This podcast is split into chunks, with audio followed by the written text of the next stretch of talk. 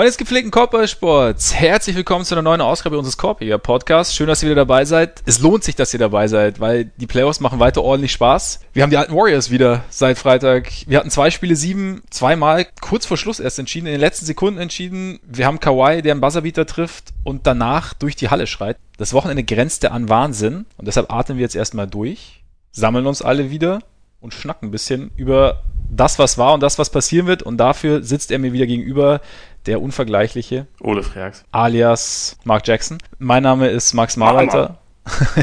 There goes that man. Mein Name ist Max Marbeiter und wir haben einiges vor heute. Was wir so vorhaben, erzähle ich euch jetzt. Und zwar gibt's wieder eine Angelstunde, vierfache Angelstunde diesmal. Vier Teams sind rausgeflogen, so innerhalb der letzten Woche. Über die werden wir jetzt alle sprechen, was da so im Sommer anstehen könnte. Und dann schauen wir voraus auf die Conference Finals. Bucks gegen Raptors, Warriors gegen Blazers. Es wird interessant, hoffe ich zumindest. Und sonst müssen wir vorher noch was machen, Ole. Boah, mir fällt nichts ein. Dir fällt nichts ein. Auch nicht unsere Patreon-Seite. Die gibt's natürlich. Wahrscheinlich wissen es die meisten schon. Aber wir wollen auf Nummer sicher gehen und erzählen euch deshalb, dass ihr über patreon.com slash Korbiger Podcast, Korbiger in dem Fall mit, AE? vollkommen richtig. Sorry, lange Leine. Na, das ist okay, das ist okay. Ähm, ist auch nicht so einfach. Da könnt ihr uns gerne unterstützen, wenn ihr das wollt. Da gibt's die Möglichkeit, uns äh, monatlich einen Beitrag zu spenden. Wenn ihr findet, dass man für das, was wir hier so tun, monatlich einen Beitrag spenden sollte, wollte. Und ja, das hilft uns natürlich sehr weiter. Und denjenigen, die es schon tun, an dieser Stelle natürlich wie immer ein Riesendank. Das freut uns sehr. Und dann gibt es noch eine weitere Sache, auf die wir natürlich hinweisen müssen. Benimmt oder Ole. Ja, mein äh, Buch Das Nowitzki-Phänomen ist weiterhin im Handel. Äh, auch hier schon mal Dankeschön, weil die erste Auflage ist tatsächlich verkauft. Geiler Scheiß. Uh. Ne? Ziemlich geiler Scheiß. Also äh, schön weitermachen, weil nur weil ich schreibe, kann ich Essen kaufen. Um, äh, ich glaube, Bushido zu zitieren, ich bin mir nicht mehr ganz sicher. Äh, hinterlasst mir gerne Rezensionen, schreibt mir, wenn ihr es gelesen habt. Ich freue mich über jedes Feedback. Und ja, damit können wir loslegen. Ich würde sagen, zu Beginn schauen wir kurz zurück oder schauen ein bisschen drauf, was passiert ist, weil wir haben ja auch, also der Servicegedanke wird hier grundsätzlich groß geschrieben. Also wir hatten am Wochenende, wir waren kurz davor, dreimal ein Spiel 7 zu haben. Die Warriors haben es versaut, die Rockets haben es versaut, wer auch immer. Spiel 6 in Houston haben die Warriors gewonnen, ohne Kevin Durant. Hat sich überrascht, grundsätzlich. Jein, also sagen wir mal, ich habe ein Szenario gesehen, wo genau, also ziemlich genau das passiert, äh, was, was dann auch wirklich eingetreten ist. Deswegen hatte ich auch ein paar Euro draufgesetzt. Also auch zugegebenermaßen auch deshalb, weil die Quote einfach sehr gut war, aber äh, wenn man mal die Chance hat, auf ein Team wie die Warriors tatsächlich eine Quote von über drei zu bekommen, dann muss man es eigentlich, muss man es eigentlich wahrnehmen, weil es, sie wurden zu einem sehr viel größeren Underdog gemacht, als sie waren, meiner Meinung nach. Houston war fürs Heimspiel sicherlich ein bisschen Favorit, einfach weil es zu Hause war, weil es ein Elimination Game und so war, aber die Warriors haben halt einfach über die letzten Jahre doch sehr oft den Kopf aus der Schlinge gezogen, wenn es brenzlig wurde. Und gerade Clay Thompson ist, äh, ist auswärts einfach nochmal eine Ecke besser in solchen Spielen. Und dass es dann, dass es dann so laufen würde, also mit null Punkten in der ersten und 33 in der zweiten Halbzeit bei Curry hätte ich jetzt auch nicht unbedingt erwartet, aber dass sie es gewonnen haben, hat mich jetzt nicht unbedingt schockiert. Dich? Nee, mich auch nicht. Wir haben ja auch ein bisschen hin und her geschrieben, so gegen Richtung Spiel 6, wo ich dann auch meinte, so könnte interessant werden, einfach weil die Rockets sich auf die Durant Warriors vorbereitet haben und nicht auf die Durant-losen Warriors. Und ähm, ich war halt einfach gespannt, ob sie es, ob sie ihren Gameplan ein bisschen anpassen müssen, beziehungsweise ob die Warriors sie mit irgendwie anderen Dingen ja, präsent oder ihnen andere Dinge präsentieren und irgendwie so ein bisschen, bisschen haben sie schon getan. Also der Ball lief besser, es war gut, du hast schon gesagt, äh, Curry hat am Anfang irgendwie gar nichts getroffen, ging gar nichts und die Rockets konnten trotzdem irgendwie nicht groß Kapital draus schlagen, was sicherlich auch an, an Clay lag und am allgemeinen Spiel, auch an der, der Defense von, von Green wieder, was gut funktioniert hat. Aber ich glaube, ich habe auch die Rockets leicht favorisiert gehabt für das Spiel, minimal zumindest. Aber wie du schon sagst, ich meine, die Warriors sind halt auch ohne Durant ein sehr, sehr gutes Team und vielleicht sogar das beste Team, auch wenn sie mittlerweile sehr, sehr dünn besetzt sind. Aber da auch Kevin Looney hat ja auch äh, einen ziemlich guten Job gemacht und ja, vielleicht war das auch gar nicht so schlecht, dass die Bank mal wieder ein paar Minuten gesehen hat. So grundsätzlich. Und selbst Ja, Sean ja. Livingston hat ja nochmal noch mal einen rausgehauen. Und McKinney, äh, Und McKinney, genau. Iggy hat fünf Dreier getroffen, was Ja. er auch vorher, glaube ich, seit 2013 nicht mehr in einem Spiel geschafft hat. Aber das ist halt, Also Heart of a Champion. Iggy, Green und Thompson, das sind einfach Spieler irgendwie, die man in äh, solchen wichtigen Spielen einfach haben will und die da halt auch mittlerweile einfach brutal viel Erfahrung mit haben und Ja. Wissen, was es da dann zu tun gilt. Und also ich finde, in dem Spiel waren ja wirklich häufig waren das dann 50-50 Balls und Offensiv-Rebounds und sowas, die den Unterschied gemacht haben, wo natürlich waren die auch vollkommen platt am Ende des Spiels, aber sie haben halt irgendwie diese Reserven dann besser gefunden und sich so ein bisschen mehr auf ihren kollektiven IQ in solchen Situationen vielleicht verlassen, Mhm. als die Rockets, die halt teilweise diese Selbstverständlichkeit ein bisschen verloren haben. Ja klar, ich meine, für die Rockets stand auch mehr auf dem Spiel. Es ist, glaube ich, immer ein, also was heißt, glaube ich, also wenn du mit einem 3-2 in Spiel 6 gehst, hast du halt, bist du halt eine Ecke entspannter einfach, als wenn Ja. du mit einem 2-3 reingehst. Und gerade, äh, also ob du jetzt zu Hause spielst oder auswärts, sp- spielt da, glaube ich, gar keine so große Rolle, aber der, der, die, die Gefahr zu verkrampfen ist natürlich in Rückstand schon größer. Und also wenn du es schon ansprichst mit, mit, mit ihrer Erfahrung, mit der Erfahrung der Warriors, wenn wir jetzt dann, da fand ich den Kontrast ganz interessant zu den anderen beiden, oder zu den beiden Game Sevens von gestern. Da hat man schon gesehen, dass den beiden Teams so ein bisschen, oder den vier Teams eigentlich, so, so, so ein bisschen die Routine fehlt in solchen Situationen. Also es war schon, ja, sehr zittrig teilweise. Von draußen ist weder im einen noch im anderen Spiel viel gefallen. Man ist auch so ein bisschen von seiner normalen, von seinem normalen Spiel so ein bisschen abgewichen. Also es war, es war eher ein Kampf, aber deshalb nicht weniger interessant, ne? Ja, es waren einfach richtige Game Sevens. Also Ja. man hat komplett gemerkt, wie viel da auf dem Spiel stand. Gerade das äh, Sixers Raptors Spiel fand ich total abgefahren, wie das hin und her gegangen ist, weil man irgendwie mehrfach das Gefühl hatte, jetzt ist es dann doch entschieden pro äh, Philly Mhm. oder pro, pro Toronto. Dann ging es irgendwie sofort wieder zurück, weil halt, ja, wie du schon sagst, die, die Souveränität dann nicht unbedingt immer da war. Aber extrem unterhaltsam. Also so zwei so so spannende Game Sevens an einem Tag hat man, glaube ich, auch noch nicht so wahnsinnig oft gehabt. Mega gut, also wirklich so, es ging ja, also gut, klar, in, in Toronto sogar bis nach dem Buzzer, bis es entschieden war und in, in Denver war es ja auch nur, also ging es ja auch in den letzten zehn Sekunden oder so und ja, also hat Spaß gemacht auf jeden Fall. Ich würde sagen, bevor wir jetzt aber zu viel da schon ins Detail gehen, gehen wir, ah, Moment, das größte, äh, bevor wir wirklich in die, zur Angelstunde übergehen, das größte Ereignis diese Woche. Die Lottery steht morgen an. Da wird sich, ich glaube, Jim Boylan reibt sich schon die Hände. Ich glaube nicht nur er. Wen, wen, wen er denn ab, ich weiß gar nicht, wann geht's Training Camp los, ab September äh, zum Rennen schicken darf. Ja, ich meine, eigentlich ist klar, dass die Bus den Nummer 1 Pick bekommen, oder? Ja, natürlich. An der Stelle übrigens auch Shoutout an Chris Fleming, der anscheinend äh, Richtig. Lead Assistant bei den Bulls wird. ja. Und der äh, in den Chicagoer Medien sehr, sehr positiv wahrgenommen wird. Also die sich natürlich dann informiert haben in Denver und in Brooklyn, wo er ja schon Assistant war und äh, gerade von seinem äh, von seinen Offensivfähigkeiten sehr überzeugt sind. Und da bin ich natürlich, die, die braucht man in Chicago, sagen wir es mal so. Also daher, Absolut. Also hat sich echt einen guten Namen gemacht und ich Ja. denke auch, dass es halt der nächste Schritt, beziehungsweise der letzte Schritt, bevor er dann seinen Traum erfüllt bekommt und Headcoach wird halt in der NBA. Mal sehen, ob er das bei den Bulls irgendwann wird oder woanders, aber will ich nicht ausschließen. meinst, meinst du, Major Payne bleibt nicht ewig? Äh, Ich weiß es nicht. Wir, wir werden sehen. Ich meine, vielleicht, irgendwann- werden wir auch alle, vielleicht ist ja auch das, also ein, ein Tandem from Heaven, also Fleming und äh, Jim Boylan. Vielleicht wird Major Payne ja auch irgendwann einfach abgeworben von einem besseren Team. Vielleicht von den Lakers zum Beispiel. Zum Beispiel. Zu denen wir später natürlich auch noch kommen werden. Da ist, hat sich nämlich auch einiges getan übers Wochenende. Jetzt aber Angelstunde. Rockets. Rockets. Es wird ein in, interessant, uninter, ah, uninteressanter Sommer. Oder ein uninteressant interessanter Sommer, weil ihnen sind ein bisschen die Hände gebunden, ne? Ja, ein, ein bisschen sehr. Also die komplette Starting Five ist halt hoch bezahlt und äh, auch längerfristig gebunden. Dazu gibt's dann noch Nene, der unter Vertrag steht und sonst, glaube ich, keinen einzigen garantierten Deal, aber Ja. halt auch kein Geld. Also, Ja, 120 Millionen haben sie mit den sechs Verträgen schon. Ja. Gut in den Büchern. Also, Und sie haben bei vielen Spielern auch keine, keine Bird Rights, das heißt, sie können da jetzt auch nicht wahnsinnig viel Geld den eigenen Free Agents bieten. Ähm, was zum Beispiel bei jemandem wie Austin Rivers, den ich in den Playoffs wirklich gut fand, Ja. sie vielleicht ein bisschen schmerzt. Ähm, tatsächlich ist es so, dass wenn man der Meinung ist, sie haben ihren Zenit überschritten, was durchaus sein kann, äh, dann, also das, die einzige Möglichkeit, sich wirklich signifikant zu verbessern oder zu verändern, sind Trades. da ist aber natürlich die Frage, wer da zum, also wer da A tradebar ist und B anzubieten ist. Und im Endeffekt würde wahrscheinlich dann vieles auf, auf Eric Gordon zurückfallen, oder? Ja, wahrscheinlich. Oder, oder vielleicht noch Capella, wobei das halt nicht unbedingt ja. die Playoffs oder zumindest jetzt nicht die Serie war, um den äh, enormen Wert von Clint Capella herauszustellen.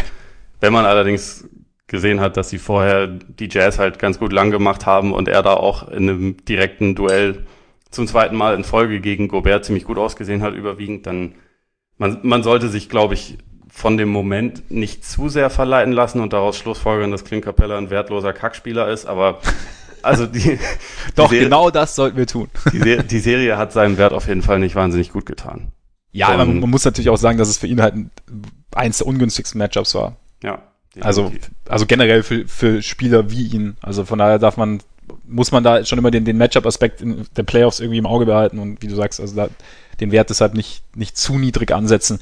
Aber ja, also ich, ich, ich habe deswegen gesagt, interessant, uninteressant oder umgekehrt, weil ich meine, Daryl Morey ist uns ja, was Denken angeht, immer drei Schritte voraus, was dann nicht letzten Sommer hat, hat es gar nicht so gut funktioniert, aber ich, ich bin schon gespannt, was er da irgendwie so aus dem, aus dem Ärmel schütteln wird oder was er für Ideen hat oder was da, was sie mit, mit den wenigen Möglichkeiten, die sie haben, anstellen werden. Aber hast du nicht gesehen, dass David West und LeBron James eigentlich äh, der Meinung sind, dass Analytics total blöd sind und kacke und nerdig und dass deswegen die Rockets äh, wahrscheinlich auch alle keinen Plan haben, was sie tun? Habe ich ehrlich gesagt nicht gesehen, ne? Aber sie haben natürlich recht. also, äh, David West hat na, nach dem Spiel halt äh, bei Twitter geschrieben, dass man sich nicht von Nerds erzählen lassen soll, wie man Basketball zu spielen hat. Mhm. Äh, und LeBron hat halt gestern einen unglaublich cleveren Tweet abgesetzt, in dem er sich darüber lustig gemacht hat, dass CJ McCollum ja aus der Midrange äh, gerade ah. ziemlich, ziemlich aufdreht.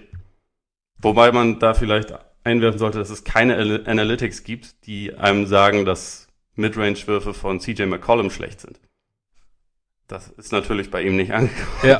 Und das ist immer noch bei vielen Leuten nicht angekommen, anscheinend, aber äh, ist so. Es kommt, auch, es kommt schon ein bisschen auf den Spieler an, meinst du. Aber allgemein sind sie jetzt nicht so positiv gesehen. Genau. Sie sind halt nur, aber als also Stilmittel, wenn du jemanden hast, der es kann.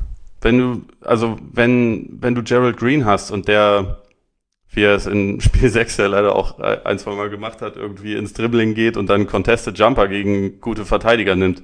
Das ist ein Scheißwurf und das werden dir Analytics bestätigen, das wird dir auch, also Aber da brauchst du keine Analytics, und das wird es dir auch bestätigen. Ja. Was? Da brauchst du keine Analytics. Eben, das siehst, das siehst du halt ganz gut, aber CJ McCollum ist halt ist halt ein Monster aus der Mitteldistanz. Ja. Kevin Durant ist ein Monster aus der Mitteldistanz. Kawhi Leonard ist ein Monster aus der Mitteldistanz. Die sind in diesen Playoffs absolut überragend, auch in diesem Bereich und auch deshalb, weil es halt nicht mehr so ein mega viel genutztes Stilmittel ist. Das heißt aber nicht, dass es das einzige sein sollte, weil wenn es das einzige ist, dann hast du DeMar Rosen und das ist halt nicht unbedingt das, was in den Playoffs dann den großen ja. Unterschied macht. Aber gut. Egal, wir, wir be belassen wir das bei der Midrange-Debatte, aber eigentlich habe ich das äh, aufgebracht, weil, wie wir schon gesagt haben, die Rockets haben nicht mega viel Spielraum, aber es gibt ja jetzt dann, also sofort eigentlich mit dem Ausscheiden hat ja das Referendum wieder darum ähm, angefangen, ob jetzt diese Philosophie falsch war, ob die, ob die Idee gescheitert ist und ob die Rockets halt kacke sind, weil sie keinen Teambasketball spielen und was weiß ich. Mhm. Ähm, wie stehen wir denn dazu? Ist diese Philosophie gescheitert, deiner Meinung nach? Ich tue mich schwer zu sagen, eine Philosophie ist gescheitert oder ein Team ist gescheitert, weil es gegen eins der besten Teams der Geschichte irgendwie seine kleine Chance nicht genutzt hat. Ich habe auch schon gelesen, ja, oder gehört, ist, ja, die Rockets haben wieder enttäuscht, die Saison ist eine Enttäuschung. Und ich meine, klar, sie wollten die Warriors schlagen. Ähm, sie haben es nicht geschafft und sind deshalb sicher selber auch enttäuscht. Aber vielleicht war die Chance auch jetzt gerade nach der, nach der Verletzung von Rand irgendwie größer, als es, als es jemals zuvor war. Vielleicht aber auch aus unterschiedlichen Gründen auch nicht, weil ich meine, Dynamiken verändern sich ja auch, gerade wenn irgendwie eine große Komponente wegfällt. Vielleicht waren die Chancen auch gar nicht so groß, wie man es einfach nur durch die Sub Subtraktion von Durant erwartet hätte. Das heißt trotzdem nicht, dass die Chance riesig war, dass sie, dass die Warriors raus, raushauen. Und wir haben es ja schon angesprochen, sie waren ohne KD immer noch ein extrem gutes Team. Und da kann ich nicht sagen, dass es, dass, dass jemand gescheitert ist, der so nah dran ist, oder der, der über eine Serie so gut mit einem der historisch, oder mit einem, sagen wir mal, will es gar nicht das Riesening auspacken, mit einem der besten Teams der letzten 20 Jahre mithält. Das, das sehe ich, das ist für mich kein Scheitern. Und natürlich, wenn ich, wenn ich, wenn ich immer nur den, das Ultimative im Blick habe und nur an Titel oder Scheitern im Blick habe, dann sind sie natürlich gescheitert. Aber für mich sind sie nicht gescheitert. Also ich bin kein, ich bin kein Riesenfan der Philosophie. Ich bin gerade von dieser Faulschinderei, jetzt auch beim, beim Wurf, über die wir ja viel gesprochen haben nach, nach Spiel 1, bin ich überhaupt kein Fan. Aber ich finde, ich finde, Scheitern ist einfach der falsche Ausdruck. Also sicherlich hat nicht alles so funktioniert, wie, wie sie sich vorgestellt haben. Und sicherlich ging das Team so auch aufgrund diverser Umbrüche im Sommer und dann während der Saison nicht optimal in die Serie. Also ich glaube, das ist vielleicht auch nochmal so ein Punkt. Also sie waren halt, sie hatten schon Spieler, die sie reinwerfen konnten, aber es war jetzt so diese, diese verlässlichen Spieler, die sie reinwerfen konnten, haben, haben ihnen vielleicht auch ein bisschen gefehlt. Und ich könnte, und für mich ist vielleicht das eher so das, also zusätzlich zu Harden, Paul, äh, Gordon und so. Und für mich ist, glaube ich, das eher das Problem. Nicht, nicht die grundsätzliche Philosophie, ob ich die jetzt mag oder nicht, ist was anderes, aber ich würde sie nicht als gescheitert ansehen. Ja, sehe seh ich eigentlich ziemlich ähnlich. Also einerseits die Tiefe, so ähm, die Minuten zum Beispiel, wenn Gerald Green auf dem Court war, waren eigentlich immer eine Katastrophe. Mhm. Also da ist mir eine, eine Szene in Spiel 6 aufgefallen, die halt, also das war im, im vierten Viertel. Ähm, die Rockets sind halt, äh, haben gerade einen Ball geklaut, sind auf dem Weg nach vorne. Tucker hält aber, also dreht ab im Fastbreak, weil er die Uhr merken will, weil sie halt vorne waren, ich glaube mit plus fünf und nicht mehr so lange zu spielen war. Er gibt den Ball an Green, ja, der stimmt, sofort ja. einen Contested Layup nimmt und verwirft. so, auf der Gegenseite trifft dann, ich glaube, Clay einen Dreier. Nächster Angriff, wieder geht der Ball irgendwie an Green, wieder ein Fehlwurf Dreier und ähm, ja, das war dann, also da, dadurch war dann das Defizit ganz schnell wieder weg aus Warriors Perspektive und also für mich mehr als irgendwie ein Thema der Philosophie waren es solche einzelnen Fehler bei den, mhm. bei den Rockets, die das Problem waren. Also das ist halt ähm, gegen ein Team wie Golden State, was in jeder Serie auch ohne Durant immer noch ein Talent plus hat, meiner Meinung nach. Einfach, also weil es ja irgendwie besser zusammenpasst, einfach ein ja ein unfassbar gutes Team ist. Und Spieler äh, haben, die in ihren Rollen unfassbar gut sind und genau. nahe der Perfektion sind. Also genau. Green, Iguodala, ja. Clay. Äh, da darfst du dir halt einfach nicht so viele Fehler erlauben, wie sich die, wie, wie das bei den Rockets passiert ist. Ich glaube, also für mich war das der Unterschied und äh, durch diese Spielweise, die sie haben, die ich auch nicht mega geil immer finde, erhöhen sie einfach so ein bisschen die Varianz, also indem man so viele Dreier nimmt zum Beispiel. Und also das sind halt Mittel, die meiner Meinung nach ihnen eher eine Chance verschafft haben gegen die, mhm. gegen die Warriors, als dass sie sie irgendwie behindert hätten. Und ich meine, dann muss man am Ende schon auch Harden und Paul finde ich, dafür kritisieren, dass sie teilweise ja ein bisschen zu starr irgendwie dabei geblieben sind. Also sie hätten durchaus auch mal, haben wir auch schon nach Spiel 1 gesagt, ein bisschen mehr irgendwie Mitteldistanz versuchen können. Also gerade Harden, Paul hat das ja ein bisschen mehr gemacht. Seltener irgendwie mit dem Plan hochgehen zum Wurf, dass man halt nicht den Wurf nimmt, sondern dass man irgendwie einen Foul ja. zieht, weil das also ich meine, das hat ja gegen Curry in der Serie ziemlich oft ziemlich gut funktioniert, aber trotzdem ist es halt ja, teilweise ist man da dann vielleicht ein bisschen zu klug für sich selbst. Oder also denkt man, wer, wer klüger als man ist. Und dann, ja, die Defense war nicht so gut wie letztes Jahr. Und dann, was halt auch noch ein Punkt ist, die, diese Philosophie, die sie haben mit zwei Spielern, die extrem viel Isolation laufen. Die wurde letztes Jahr quasi darum aufgebaut, dass Chris Paul ein absolut elitärer Spieler war in Isolations. Also eine elitäre zweite Option quasi, neben Harden. Und letztes Jahr hat er in den Playoffs pro Isolation äh, 1,17 Punkte generiert, was halt brutal gut ist. Dieses Jahr waren es 0,86 und das wurde nochmal sogar deutlich gesteigert im letzten Spiel, weil er da halt gut war. Mhm. Aber insgesamt hat Paul in der Serie einfach nicht gut genug gespielt, um die zu gewinnen. Und ja, das waren, das war aber jetzt nicht unbedingt der, das Problem der Ausrichtung, sondern das war das Problem nee. von Execution, meiner Meinung nach. Die Warriors sind äh, gerade in den Spielen 5 und 6 einfach cooler gewesen und haben es haben es und, und, ja, besser, bissiger, keine Ahnung, sie, sie haben weniger Fehler gemacht. In Spiel 6 jetzt, weil Spiel 5 haben sie ja verloren, oder? Nee, Spiel 5, nee, Spiel 5 sorry, sorry. Ja, ja, ja, ja, nee, hast recht. Nachdem Durant raus war, ja, was ja auch ja. ein ähnlicher Verlauf war, weil Curry auch davor eine Katastrophe war und dann irgendwann aufgedreht hat. Ja, ähm, ja meiner Meinung nach stand man sich da eher mit, mit eigenen Fehlern im Weg, als dass man irgendwie den falschen Ansatz gewählt hätte. Ja, finde ich auch. Wie, wie siehst du die Diskussionen rund um Harden, die natürlich dann auch wieder so ein bisschen aufkamen nach Spiel 6?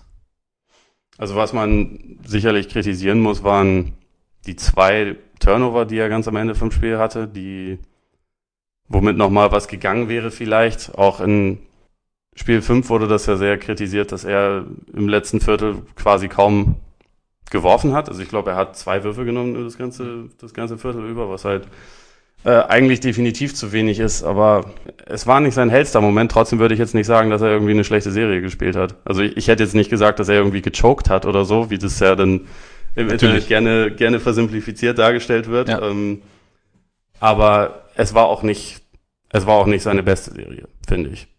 Nee, beste Serie würde ich auch nicht sagen. Aber ich, mir, war, mir ging die Kritik schon wieder viel zu weit. Also, ich meine, du, klar, du sagst die, die beiden Turnover und auch in, in Spiel 5, dass er vielleicht ein bisschen zu, zu wenig aggressiv war.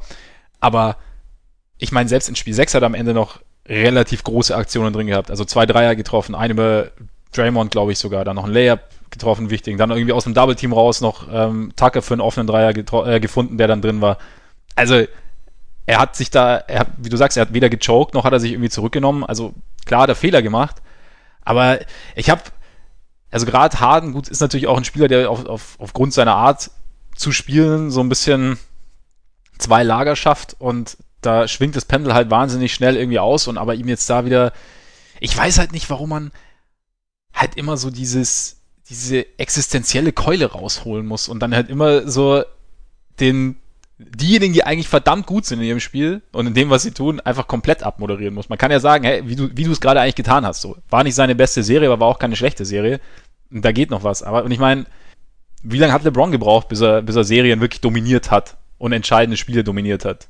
Gerade für NBA-Fans aus Deutschland kann man, finde ich, in der Hinsicht auch äh, anmerken, dass bis 2011 Dirk Nowitzki keinen guten Ruf hatte als, also, ja. Äh, als, also der zwar teilweise vollkommen krass abgeliefert hat in den Playoffs, definitiv. Ähm, und eigentlich immer sein, seine Effizienz auch gesteigert hat, oder also beziehungsweise seinen, seinen Output gesteigert hat in den, in den Playoffs. Auch der hatte den Ruf, soft zu sein und zu choken und also. Ja, eben. Obwohl er deswegen denke ich mir da auch immer, also wir wissen alle, dass es Blödsinn ist, bei jemandem wie Dirk, der mit 32 war er, glaube ich, 2011, als er dann die Elite gewonnen hat. Auch da ist so viel zusammengekommen und es war ein unfassbarer Playoff-Run, den er da hatte.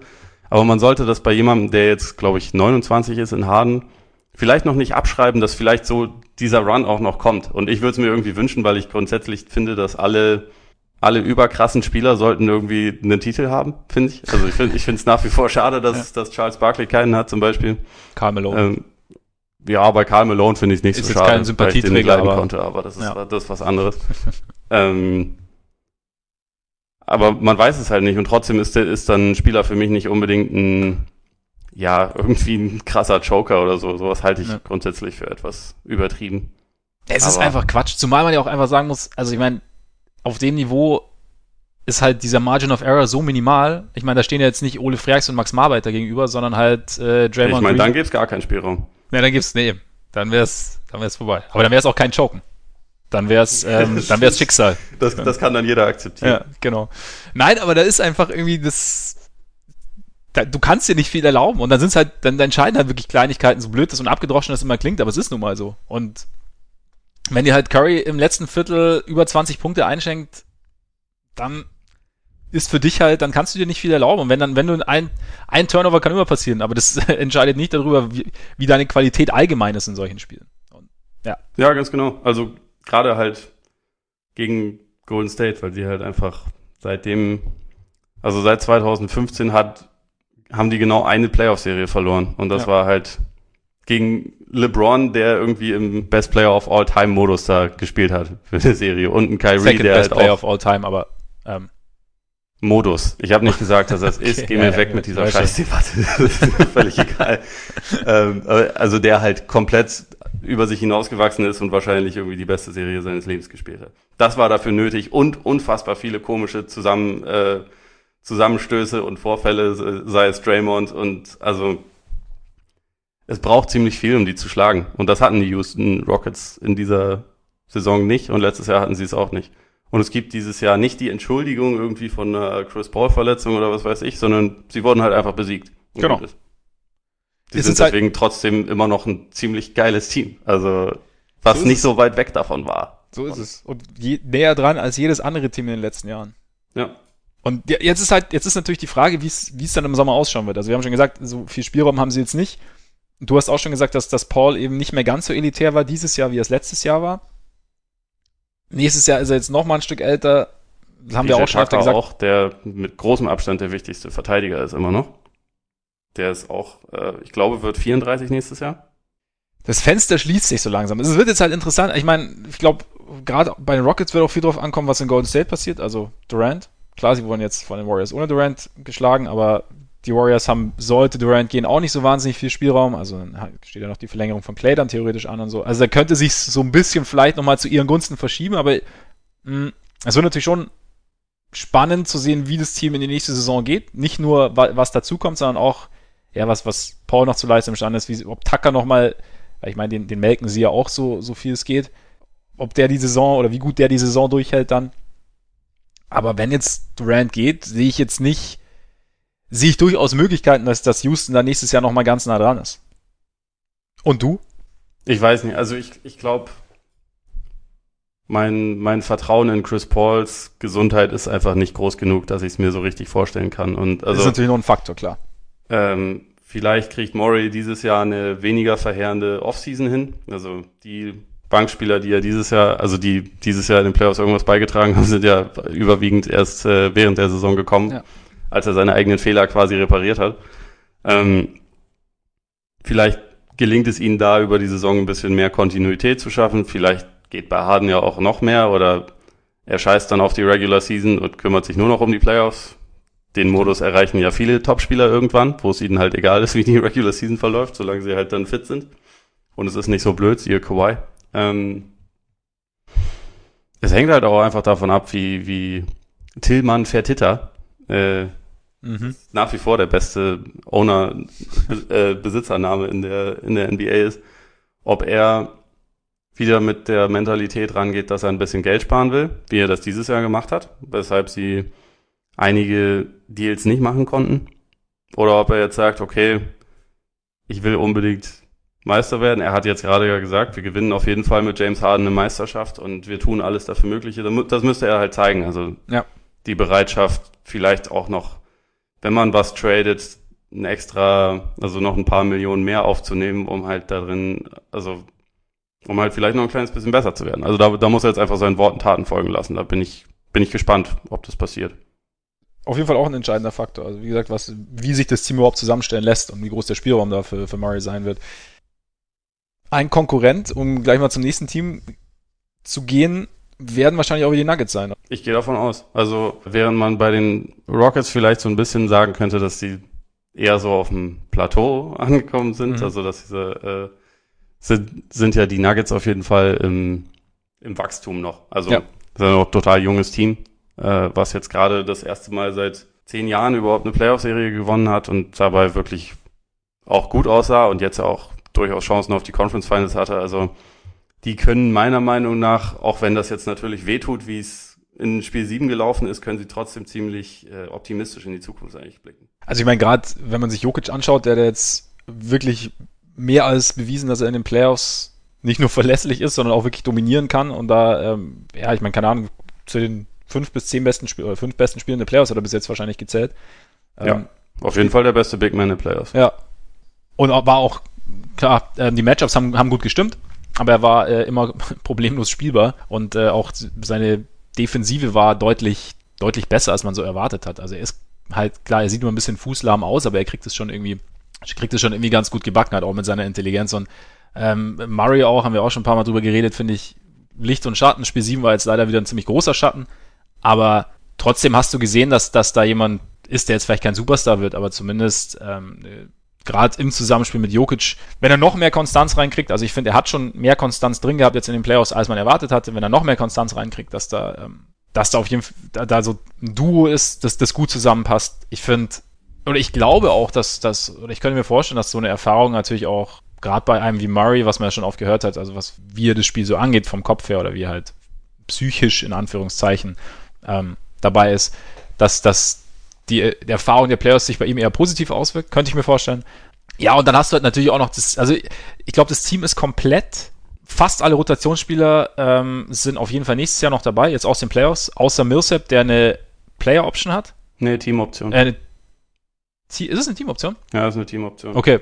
Über Ja, st- 30 Millionen, wo natürlich nach dem, nach dem Spiel gestern äh, gleich ein, äh, ein Urteil darüber gefällt wurde, dass man den natürlich auf gar keinen Fall halten darf, weil viel zu viel Geld. Ja, ich würde, Europa ist angebracht. Ähm, Ja, China. Ja. Ja. Äh, ich habe mir übrigens auch Team-Option aufgeschrieben hier gerade, sehe ich. Also gut gemacht. Das war einfach Knick in der Optik. Das ist ja Einfach Knick, passiert. genau, genau. Ich habe meine Brille nicht auf. Aber ja, ist halt jetzt die Frage. Also ich, im Endeffekt ihn zu halten wäre wahrscheinlich schon nicht so blöd. Es, es könnte natürlich auch sein, dass er daran interessiert ist, seinen Vertrag ja jetzt zu beenden sozusagen, um nochmal einen längerfristigen, also keinen ewig langfristigen, er ist ja nicht mehr der Jüngste, aber einen längerfristigen Vertrag zu relativ guten Konditionen zu unterschreiben. Und vielleicht kommt man da ja irgendwie zusammen. Und dann Ja, hättest ich, du, ich, ich Hm? denke auch, dass man das, dass man das wahrscheinlich versuchen wird, das ein bisschen zu restrukturieren. Also Ja. dass es halt nicht dann 30 Millionen sind, sondern also, dass man vielleicht drei Jahre 45 oder sowas oder drei Jahre 40 vielleicht, also was dann halt auch relativ viel Geld immer noch ist, aber was halt ein bisschen teamfreundlicher ist Ja. und ihm dazu ein bisschen mehr langfristige Sicherheit gibt. Ob man, also ich denke, sie werden das zumindest versuchen, weil also das Spiel, Spiel 7 war scheiße, muss man schon sagen. Und äh, gerade gegen Zach Collins sah er, sobald Terry Stotts in der Serie mehr damit angefangen hat, Collins gegen ihn zu stellen, hatte er offensiv wirklich deutlich weniger Impact. Aber insgesamt ist das meiner Meinung nach schon ein Spieler, der da gut reinpackt, äh, reinpasst in dieses Team aktuell noch. Also und vor allem wird es jetzt auch nicht so leicht, da Denver schon auch relativ viele schwere Verträge schon hat, da einen besseren Ersatz zu finden, der sich halt besser ergänzt. Und Millsap ist, solange er noch einigermaßen fit ist, halt einfach ein guter Verteidiger. Ähm, in einigen Spielen offensiv auch sehr gut. Manchmal halt, also er ist jetzt nicht mehr derjenige, dem man irgendwie ständig den Ball geben kann und der dann alles regelt, aber er hat schon seinen Wert offensiv und Mhm. äh, auch so ein bisschen als ja, Erwachsener in so einem jungen Team finde ich ihn jetzt auch nicht so schlecht. Deswegen, wenn, wenn das geht, würde ich schon versuchen, den zu halten, trotz einem sehr schlechten Spiel 7. Definitiv. also das graue Eminenz kann er bestimmt nicht schaden. Aber ja, genau. Wobei ich finde ich finde eigentlich schon, dass man die, die Zukunft eines Spielers von einem Spiel abhängig machen sollte. Also weil wer, wer, wer choked, hat es einfach auch nicht verdient. Deswegen kriegt Rüdiger Nachbarschaft ja auch im Sommer einen Max. Ja. Wobei, Rüdiger Nachbarschaft, kommen wir darüber, gibt schon was Neues wegen der Verletzung? Äh, war fraglich. Also das letzte, was ich gesehen habe, war noch nicht, war noch nicht klar, wie lange damit äh, Okay. ausfallen wird. Ja, sah, sah auf jeden Fall nicht gut aus, aber dazu später.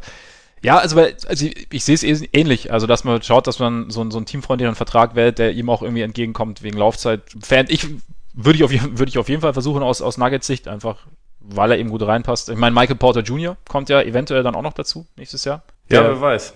Das ist ja wirklich, äh, man, man äh, hat ja keine Ahnung, ob und wann da irgendwie Ja. mal was zu erwarten ist, aber das ist natürlich irgendwie noch eine nette mögliche Ergänzung. Also sie werden ja jetzt auch nicht groß damit kalkulieren, dass er nächste Saison irgendwie der Superstar wird, aber dass man einfach die, die Möglichkeit irgendwie noch hat, ist natürlich gut. Ta- Talent käme. Also ich meine, bis, also er wurde ja Mitte seiner letzten College-Saison auch als potenziell oder zu Beginn der Saison als potenziell Nummer 1 Pick gehandelt. Dann kamen halt diese Verletzungen und so. Also sollte der irgendwann seinen Platz in der Rotation finden und gesund bleiben, glaube ich, haben sie da auch, also haben sie da definitiv nochmal einen, der, definitiv ist übertrieben, aber da haben sie bestimmt vielleicht nochmal einen, der ihnen da irgendwie weiterhelfen kann. Ich bin jetzt halt gespannt, wie jetzt diese Entwicklung in dem Jahr und auch während der Playoffs so die Dynamik innerhalb des Teams so ein bisschen verändern wird oder was, was, was heißt verändern wird, was sie damit macht. Also nagt diese vergebene Chance. Also ich meine, sie hatten in Spiel 7 eigentlich wirklich eine extrem gute Chance. Sie waren 17 Punkte vorne. Die Blazers haben von draußen fast nichts getroffen. Lillard war sehr zurückhaltend, haben es dann irgendwie trotzdem nicht geschafft. Ich fand zum Beispiel, was, was mich gewundert hat, dass sie, dass sie halt auch irgendwann komplett von ihrem Spiel weggegangen sind. Also fand ich irgendwie, also ich fand die Blazers haben es relativ gut gemacht, sie, sie ihnen wenig Platz an der, an der Dreilinie zu geben, aber dieses Murray Jokic Pick and Roll kam irgendwie, finde ich, sehr, sehr selten, nur noch je länger das Spiel gedauert hat.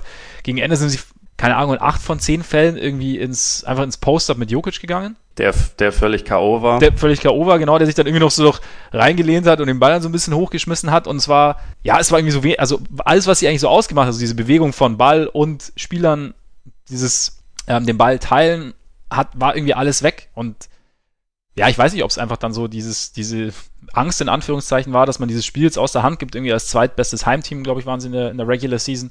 Spiel 7 zu Hause und das auf, dass es die Saison ihnen so entgleitet, nachdem es am Anfang ja so relativ gut aussah. Ich weiß nicht, ob es jetzt eben, ob diese Chance jetzt so an ihn nagt, dass es irgendwie negativen Eindruck hinterlässt. Vielleicht ist aber auch, ich meine, es gab es ja auch schon oft in der Geschichte, dass genau so eine, so eine Enttäuschung irgendwie so ein Team dann nochmal zusätzlich motiviert hat. Verändert sich die Hierarchie irgendwie im Team? Wie war, passt weiter mit Mario und Jokic? So schweißt auch vielleicht noch mehr zusammen. Ich meine, das ist ja auch nochmal sowas. Okay, wir waren, wir waren ganz nah dran, wir haben irgendwie, jeder hat irgendwie seinen Beitrag geleistet, es hat am Ende nicht gereicht, weil wir die und die und die Fehler gemacht haben. Wir sind immer noch jung, jetzt nächstes Jahr gehen wir so an. Also ich bin gespannt einfach, wie sich die Dynamik verändern wird. Und ja, ich meine, sie können, sie können sich ja auch einfach, also an dem Gegner, gegen den sie jetzt gescheitert sind, können sie sich ja auch einfach. Absolut. Also da können sie sich einiges abschauen. Und also gerade bei, bei Murray fand ich sehr auffällig, der ist halt, also wie zum Teil das ganze Team sehr davon abhängig, dass der Wurf fällt. Und wenn der Wurf nicht fällt, dann hat er, ist er noch nicht wirklich in der Lage, das Spiel irgendwie anderweitig so richtig zu beeinflussen, weil er dann eher sich hinterfragt, habe ich dann manchmal das Gefühl, und äh, einfach nicht so recht weiß, was das richtig und halt sich von seinem Spiel abbringen lässt. Und das ist halt zum Beispiel Lillard, der gestern auch nichts getroffen hat, der strahlt halt trotzdem noch aus, dass er in einer in gewissen Situation einfach weiß, was er zu tun hat. Also er attackiert trotzdem und findet den freien Mann oder schafft Räume oder nimmt auch mal einen Offensivfoul an und so. Und das, das sind halt einfach so Facetten, wo Murray einfach noch extrem wachsen kann, aber das, das traue ich ihm an sich auch zu. Und also meiner Meinung nach ist das Problem der Nuggets, oder was heißt das Problem, so das, wo sie auf jeden Fall noch besser werden können, auch wenn das jetzt in dieser Serie gar nicht mal unbedingt nur zu sehen war, ist, ist, die, ist die Defense. Also sie haben zwei sehr gute Flügelverteidiger in Torrey Craig und Gary Harris, aber sonst Gary haben sie halt. Gary Harris. Genau. Finde ich überragend. Äh, ich, ich finde, auch wenn die, auch wenn die Metriken über die Saison ganz gut waren, was, was ihre Defense angeht, bin ich jetzt noch nicht davon überzeugt, dass das eine wirklich sehr gute Defense ist. Also ich glaube, das, das, das, das muss schon noch zulegen. Und also wie McCollum letztendlich einfach immer eins gegen eins gehen konnte und man nicht dann das Adjustment gemacht hat, da mal vielleicht mehr, was sie ja gegen Lillard sehr gut gemacht haben, mal den Ball aus seinen Händen rauszuforcieren, zum Beispiel. Das, mhm. Da hat diese fehlende Flexibilität, hat mich da ein bisschen gestört. Äh, es ist natürlich auch dann schwierig, weil wenn du versuchst, ihn zu trappen, vielleicht gibt das dann wieder viel mehr Möglichkeiten für Lillard und dann kommt der irgendwie ins Spiel. Das naja, klar. ist ja auch nicht. Also, ich meine, die, die Blazers haben schon auch, die, Angst die haben da halt einfach ein paar Waffen, ja. aber ja, da, da fehlte mir so ein bisschen, bisschen die, die Flexibilität und vielleicht mal versuchen, das irgendwie anders zu machen, weil Craig hat ihn ja individuell, finde ich, sehr gut verteidigt. Nur wenn McCollum so heiß läuft, der ist halt so dermaßen kreativ und hat irgendwie jeden komischen Wurf im Arsenal und vor allem auch, also was der teilweise für, für Handlings auch äh, ausgepackt mhm. hat, fand ich, fand ich absurd. Ja. Also allein schon, wie er durch das Double Team durchmarschiert ist teilweise. Regelmäßig, ne? Ja, richtig krass. Ja. Auch die Spin-Moves dazu. Ja. Also, was der Typ für eine Balance hat, ist unglaublich. Mhm. Und da kannst du dann halt auch mit eigentlich perfekter individueller Defense wenig gegen machen im 1 gegen 1, wenn jemand so heiß läuft. Und Deswegen, ja, hätte man es vielleicht nochmal anders versuchen können. Also da sehe ich schon auf jeden Fall viel Verbesserungspotenzial bei den Nuggets, aber trotzdem, auch trotz der Enttäuschung jetzt, also ist auf jeden Fall eine erfolgreiche Saison gewesen für, für Denver und auch eine, auf der man, glaube ich, aufbauen kann. Halt, wie gesagt, weil die meisten Spieler einfach noch sehr, sehr jung sind und man hätte, wenn man wollte, auch durchaus Trade Assets, einfach weil sie im, im Backcourt so viele junge, gute Spieler haben jetzt. Sie haben, sie haben Flexibilität und ich glaube, nachdem man jetzt gesehen hat, dass Jokic auch in den Playoffs wirklich absolut dominiert. Also über diese 14 Spiele 25 Punkte, 13 Rebounds und 9 Assists im Schnitt, das ist halt schon brutal gut. Kann man so machen. Das wird ja eher nicht schlechter in den nächsten Jahren, ja. sondern es wird dann wahrscheinlich noch besser. Und dann ist Denver auf jeden Fall, glaube ich, ein Team, mit dem zu rechnen sein wird. Ja, sie sind ja, ich meine, sie waren das jüngste Team der Playoffs und auch eines der jüngeren Teams eines der jüngsten Teams der jüngeren Geschichte und von daher, ja, ich, ich, auch was du sagst mit diesen defensiven Adjustments dann gegen McCollum, ich glaube, es ist halt einfach, äh, einfach ein Prozess. Also sowohl was das Team angeht, auch, auch was das Coaching angeht mit in Verbindung mit dem Team. Also von daher, ich glaube auch, dass es eher so ein, ein weiterer Schritt in der Entwicklung war und dass sie da echt auf, auf einem ziemlich guten Weg sind. der, der Prozess ist quasi in vollem Gange, um ähm, etwas holprig nach Philadelphia zu fahren, wo der Prozess nämlich ja irgendwie eine, eine andere Abzweigung genommen hat. Also durch die, durch die beiden großen Trades äh, während der Saison haben wir, wurde ja ausgiebig thematisiert. Es hat jetzt knapp nicht gereicht, irgendwie, ja, ich, ich tue mich bei der Serie so im Nachhinein so ein bisschen schwer, weil wir haben ja, also sie, sie jetzt einzuordnen, also auch aus Philly-Sicht irgendwie einzuordnen, weil vor der Serie haben wir eigentlich gesagt, dass Toronto deutlich im Vorteil sein sollte. Nach Spiel 1 haben wir sie noch deutlicher im Vorteil gesehen. Dann kamen zwei Spiele, nach denen wir gedacht haben, okay, irgendwie Raptors sind vollblind gefühlt. Dann, äh, und es hat sich ja die ganze Zeit hin und her gedreht. Und eigentlich im Endeffekt, wenn man jetzt nochmal so zur Ausgangssituation zurückgeht und ja, hat, hat sich Philly ja eigentlich ganz gut aus der Affäre gezogen. Fand ich. Also klar, so enttäuschend das aus jetzt natürlich ist, hat sich, finde ich, auch Brad Brown gut aus der Affäre gezogen. Das ist vielleicht so das Erste, was jetzt so, oder was für mich irgendwie, mal abgesehen von den von der Butler Harris Geschichte, auf die wir jetzt noch kommen, auf die wir später noch kommen werden, aber ist für mich schon frappierend, dass so kurz vor kurz vor Spiel 7 so diese, diese Berichte rauskamen, okay, eigentlich muss er in die, in die Finals einziehen, sonst ist sein, sein Job weg. Und irgendwie verstehe ich es nicht ganz. Ich meine, er stand immer irgendwie in der Kritik. Oder was heißt immer, so die letzten, in den letzten Monaten. So, es ging letztes Jahr so ein bisschen los während der Playoffs und hat sich jetzt so ein bisschen durch die Saison gezogen. Es war dann irgendwie auf einmal, die Ansprüche waren dann auf einmal irgendwie deutlich angestiegen, weil Embiid eben so performt hat, weil man auch von Simmons in der Rookie-Saison einiges gesehen hat. Man hat irgendwie mehr erwartet und dann wurde, wurde natürlich der ganze, die ganze Entwicklung nochmal beschleunigt durch die Trades und irgendwie hat es nicht so funktioniert. Aber ich fand zum Beispiel, er hat in der Serie gute Lösungen gefunden. Eigentlich auch, finde ich jetzt, ja, mitunter, in Anführungszeichen, bessere Lösungen als Nick Nurse jetzt äh, auf Toronto-Seite. Hat äh, da auch durchaus, ja, also war da durchaus auch kreativ, hat also zum Beispiel, dass er jetzt im Beat gegen Siakam stellt, war jetzt natürlich jetzt nicht die nicht der Zaubertrick äh, aus Oz, aber es war zumindest so ein, es war zumindest eine gute Idee, die, die auch funktioniert hat und hat damit irgendwie die, der Serie nochmal eine andere Dynamik gegeben und irgendwie, man muss sich das mal vorstellen, du bekommst als Coach während der Saison, wird dein Team zweimal auf links gedreht. Du bekommst einen Spieler dazu, der, der, dich, der dich qualitativ natürlich weit nach vorne bringt, der aber komplett der den Ball genauso in der Hand braucht und nochmal, eigentlich weiß ich nicht, ob, er jetzt von, von der Art des Spiels so gut zu deinen eigentlich, zu deinen beiden Stars eigentlich passt. Dann bekommst du kurz drauf, kommst du, bekommst du nochmal einen Spieler dazu, der es auch gewohnt ist, den Ball groß in der Hand zu haben, der auch irgendwie seine Touches haben will. Noch dazu hast du kaum Zeit, dich so einzuspielen, weil, weil dein, dein bester Spieler permanent verletzt ist oder permanent irgendwie aussetzen muss. Dann kommen die Play dann beginnen die Playoffs und äh, du musst irgendwie, es ist alles irgendwie noch so, muss on the fly passieren. Du hast auf der Bank relativ wenig Möglichkeiten. Und ich will damit nicht sagen, dass Brad Brown alles richtig gemacht hat. Ich finde nur, dass er für die, also klar hat er sehr, sehr viel Talent zur Verfügung, aber trotzdem für die Gegebenheiten, finde ich, hatte er zumindest keinen schlechten Job gemacht. Und ich weiß nicht, warum er jetzt in Frage steht. Sorry, hat jetzt ein bisschen länger gedauert. Nö, alles, alles gut. äh, hast du ja auch sinnvoll, sinnvoll ausgeführt. Also, Danke.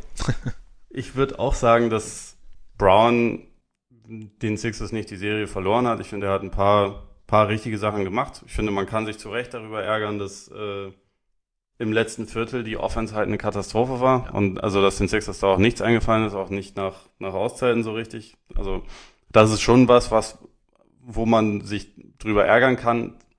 Was man vielleicht auch noch dazu nehmen sollte, ist, dass äh, Embiid in dieser ganzen Saison einfach zu viele Minuten gespielt hat und ja, da was ein bisschen falsch priorisiert wurde, aber ich meine, wenn man, wenn die Sixers ihn entlassen, dann müssten sie schon einfach eine sehr, sehr gute Option in der Hinterhand haben. Ja, wenn sie dann, dann von mir aus, weil wenn man eins gesehen hat diese Saison. Aber Jim Boylan ist halt vom Markt, ne? Also. das ist richtig. Wenn man eins gesehen hat diese Saison mit den ganzen Trades, ist, dass die Sixers brutal ungeduldig sind. Also meiner Meinung nach auch ein bisschen zu sehr. Ich hätte nicht diese beiden Trades gemacht, aber also wie gesagt, sie haben es, sie haben es gemacht und sie haben gezeigt, dass sie ungeduldig sind, dass sie ganz schnell irgendwie das Maximum aus den Leuten rausholen wollen, die sie haben. Vielleicht liegt das daran, dass sie nicht glauben, dass Embiid eine lange Karriere haben wird, was sein kann, wer weiß. Äh, mhm. Und dann, wenn sie, keine Ahnung, wenn sie nächste Woche dann bekannt geben, dass sie mit Greg Popovich äh, den neuen, den neuen Coach geholt haben, der dessen Assistant Coaches Phil Jackson und Pat Riley sind, dann okay, dann lass uns drüber reden. Aber einfach nur den Coach zu feuern, weil nee Kacke und dann schauen wir mal wer, fände ich jetzt, fände ich jetzt nicht, nicht sinnvoll Brown gegenüber, ohne dass ich sagen würde, dass er jetzt einen perfekten Job gemacht hätte. Aber nee. Ich finde, wenn man gerade wenn man es halt von so einem, von so einem Spiel abhängig macht, glaube nicht, dass das Coaching da der Hauptfaktor war, sondern, also wenn man, wenn man so den Boxscore sich ein bisschen anguckt, ist halt lustig. Alle Sixers Starter haben positives Plus-Minus und Bankspieler haben insgesamt irgendwie nur ungefähr eine, nur ungefähr 30 Minuten gespielt, haben aber alle ein negatives Plus-Minus, weil halt verloren in Bezug auf diese ganze Serie. Es gab ein richtig dominantes Spiel von Embiid, bei dem er richtig dominiert hat. Das ist das Hauptproblem gewesen, weil die Raptors hatten ihren Superstar in eigentlich jedem Spiel. Und er, also es hat sehr gepasst, dass Kawhi das Ding dann mit so einem Game Winner entschieden hat. Und Embiid hatte zwar auch in jedem Spiel einen Impact, aber richtig dominiert hat er halt, glaub, also Spiel 3 war es, äh, wenn ich es richtig Mhm. im Kopf habe. Ja, und letztendlich ist es, also ist das nicht unbedingt was, was man von, was man jetzt irgendwie Brown vorwerfen kann, sondern das ist dann bei Embiid, weil er sich nicht richtig ernähren kann, weil er sich erkältet, weil er eine Scheißerei hat, was weiß ich. Aber Ja, ich war find halt einfach also, das hat mir in ganz kurz, Spiel war er, war er so richtig 100 Prozent. Ja, aber ich finde, das, das haben wir letzte, da haben wir letzte Woche auch kurz drüber geredet. Ich, also was mich bei ihm am meisten stört, in Anführungszeichen, wo ich, wo, also du sagst ja so Ernährung und so und er ist ständig krank. Er wirkt halt nicht fit. Und klar, du hast letzte Woche gesagt, äh, er war lang raus, aber und, und da gibt's halt Leute, die nehmen dann irgendwie ein bisschen mehr zu. Aber ich finde gerade so, sorry, wenn ich, wenn ich all die Möglichkeiten der Welt zur Verfügung habe, ähm, um in Form zu bleiben, und mein einziger, also meine Aufgabe ist, dann zu den Playoffs fit zu sein, ja, sorry, da muss ich das auch hinkriegen. Also, dass ich zumindest nicht gesundheitlich, sondern einfach körperlich. Also, dass ich eben nicht so ein, ich meine, ich habe auch einen kleinen Bauch, ist okay, aber ich muss ja, also, ja, aber, weißt Ja. du, da kann ich, also, ich denke mir einfach, Kyle Ernährungsberatung, Lowry hat Koch, auch einen riesigen Arsch. Hä? Kyle Lowry hat auch einen riesigen Re Arsch. eben, ja, aber da, bei ihm gehört er dazu. Nein, aber weißt du, das, das stört mich so ein bisschen, dass er einfach nicht, dass er nicht fit war im Sinne von, er ist physisch auf seinem besten Niveau, da, soweit er es beeinflussen kann. So, das hat, bei mir, klar, Kör Knie, Krankheit kannst du nicht so richtig beeinflussen, aber ich finde so allgemeine physische Zusammensetzung, nee, ist Quatsch. Komposition. Komm, ja, genau, richtig. Ähm, da kannst du halt schon was dafür tun. Und da habe ich zumindest optisch immer so das Gefühl, dass er eben nicht ganz austrainiert ist. Ja, ist glaube ich auch der Fall. Ist halt die Frage, wie, wie, wie sehr man das optimieren kann, wenn es halt immer wieder diese Pausen gibt. Aber also ich meine natürlich, das ist etwas, was man von ihm hoffentlich sehen wird, weil ich meine, wir haben es über die ganze Saison gesehen und wir haben es auch in diesen Playoffs gesehen. Wenn der fit ist, ist das halt eine der verheerendsten Waffen in der gesamten NBA, also defensiv und offensiv. Der, der kann halt einfach irgendwie alles. Das Fragezeichen wird bei ihm halt immer sein, ob man das jemals so komplett die ganze Zeit serviert bekommt oder ob das halt immer dieses Hin und Her ist und dann, oh, hat er sich doch wieder wehgetan, ah, ist er angeschlagen, ist er krank, also was weiß ich. Das ist halt, das muss optimiert werden, definitiv, wenn die Sixers einen Titel holen wollen. Und das ist wesentlich wichtiger als der Coach, der an der Seitenlinie steht. Es ist ehrlich gesagt sogar auch wichtiger als äh, der Jumper von Ben Simmons, auch wenn ich da durchaus auch noch ein kleines Steigerungspotenzial sehe. Ja, aber viel ist nicht mehr drin. Also ich meine, das ist schon, Ja, ich meine, gut, wenn man so nah an der Perfektion Ja. ist, dann, dann, dann ist es halt so. das sind nur Nuancen. Also ob es da noch Ja. 98 oder 97 Prozent geht, ist äh, Ja. von der Freiwurflinie. Äh, ja, aber was Simmons schon gestern bei dem, ansprichst. bei dem Spiel, ähm, sorry, Ja, äh, nee, was mir in der zweiten Halbzeit da echt aufgefallen ist, so Simmons sollte einerseits halt natürlich an seiner, an seinem Scoring und halt an, vor allem an seinem Wurf arbeiten. Er, er sollte sich aber auch wahrscheinlich die zweite Halbzeit von Kyle Lowry einfach nochmal komplett angucken, weil also die Zahlen von Lowry waren mal wieder überhaupt nicht irgendwie berühmt. Ich glaube, zehn Punkte hat er gemacht, so der Boxscore total unauffällig. Aber was der in der zweiten Halbzeit gespielt hat, fand ich überragend. Also ich glaube, er hat drei Offensivfouls angenommen. Er hat Embiid mehrfach, mehrfach an der Birne den Ball geklaut. Er hat, wenn's wenn's mal ging, wenn, wenn mal eine Möglichkeit da war, das Spiel versucht schnell zu machen. Und auch bei ihm ist der Wurf nicht gefallen. Und er war offensiv ja, also als Scorer nicht groß auffällig, abgesehen von ein paar Mal, wo er halt durchgekommen ist im Korb und halt ähm, ihn reingelegt hat. Aber der, der hatte so viel Einfluss auf diese Leistung. Das fand ich, das fand ich echt krass. Also weil Lowry ist ja grundsätzlich so ein Spieler, der irgendwie relativ schwer zu greifen ist mit irgendwelchen Zahlen, außer mit die Raptors haben eigentlich immer ein positives Plus-Minus, wenn er auf dem Court steht. Und diese zweite Halbzeit war, finde ich, ganz gut darin, das zu erklären. Also Mhm. War ein ganz gutes Anschauungsbeispiel. Und das ist halt was, was ein Simmons, also vieles von dem, was Lowry da gemacht hat, kann der halt auch. Und macht er teilweise auch. Und da kann er aber also auch sicherlich noch ein bisschen, bisschen sich was abschauen bei Lowry. Das ist eigentlich ein ganz guter Vergleich. Aber wenn, also, was macht man aus Ben Simmons?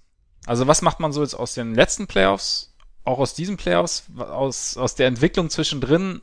Ich weiß nicht, weil, gibt man ihn auf? Also, ich würde ihn jetzt nicht aufgeben, aber, oder sagt man, versucht man ihn irgendwie, versucht man, oder sagt man vielleicht diese, das, das Paar Embiid Simmons, ist es kein Match made in heaven? Was, was können wir daraus machen? Also, sollen, sollen wir es aufbrechen? Welche Möglichkeiten gibt es? Ich meine, jetzt hat er ja noch einen ganz guten, noch einen relativ hohen Wert trotz der Probleme.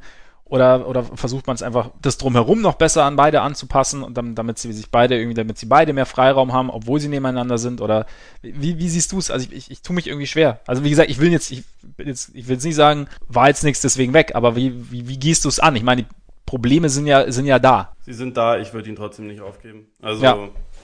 weil ich nach wie vor der Meinung bin, dass wenn er so ein paar Sachen zusammenpackt, einer der besten NBA-Spieler werden kann, weil er einfach so viele, er hat jetzt einfach schon krass viele Fähigkeiten und er, es fehlen eklatante, also es sind eklatante Lücken da drin. Er ist jetzt gefragt, also er muss auf jeden Fall fürs nächste Jahr einen wesentlich größeren Schritt machen als jetzt, als er ihn jetzt zwischen Jahr eins und Jahr zwei gemacht hat, aber bei dem Alter und bei den physischen Vorteilen, die er hat und so, würde ich das halt einfach noch nicht, noch nicht sagen, nö, das müssen sie jetzt auf jeden Fall irgendwie durcheinander wirbeln. Da sehe ich bei drei Free Agents aus der Starting Five, da kann man halt auch überlegen, ob man insofern das Team vielleicht ein bisschen verändern sollte, aber ich, ich, ich weiß nicht, ich, er ist halt aktuell einfach noch kein, kein richtiger Star. Er hat aber irgendwie, ja, weiß ich nicht. Das ist aber auch irgendwie okay. Er ist, finde ich, genug, Jahr, ne? dass ich sagen würde, man, man sollte ihn nicht aufgeben, es sei denn, man kriegt jetzt, also wenn du Anthony Davis für ihn kriegst, dann machst du das natürlich, aber es gibt nicht so viele Spieler, bei denen ich jetzt sagen würde, wenn Philly den kriegen kann, dann müssen sie Simmons auf jeden Fall abgeben. Und ich meine, das muss man noch dazu erwähnen. Jason Tatum ähm, zum Beispiel. du, ich würde es aus Celtics Perspektive ja. machen. Aber gut.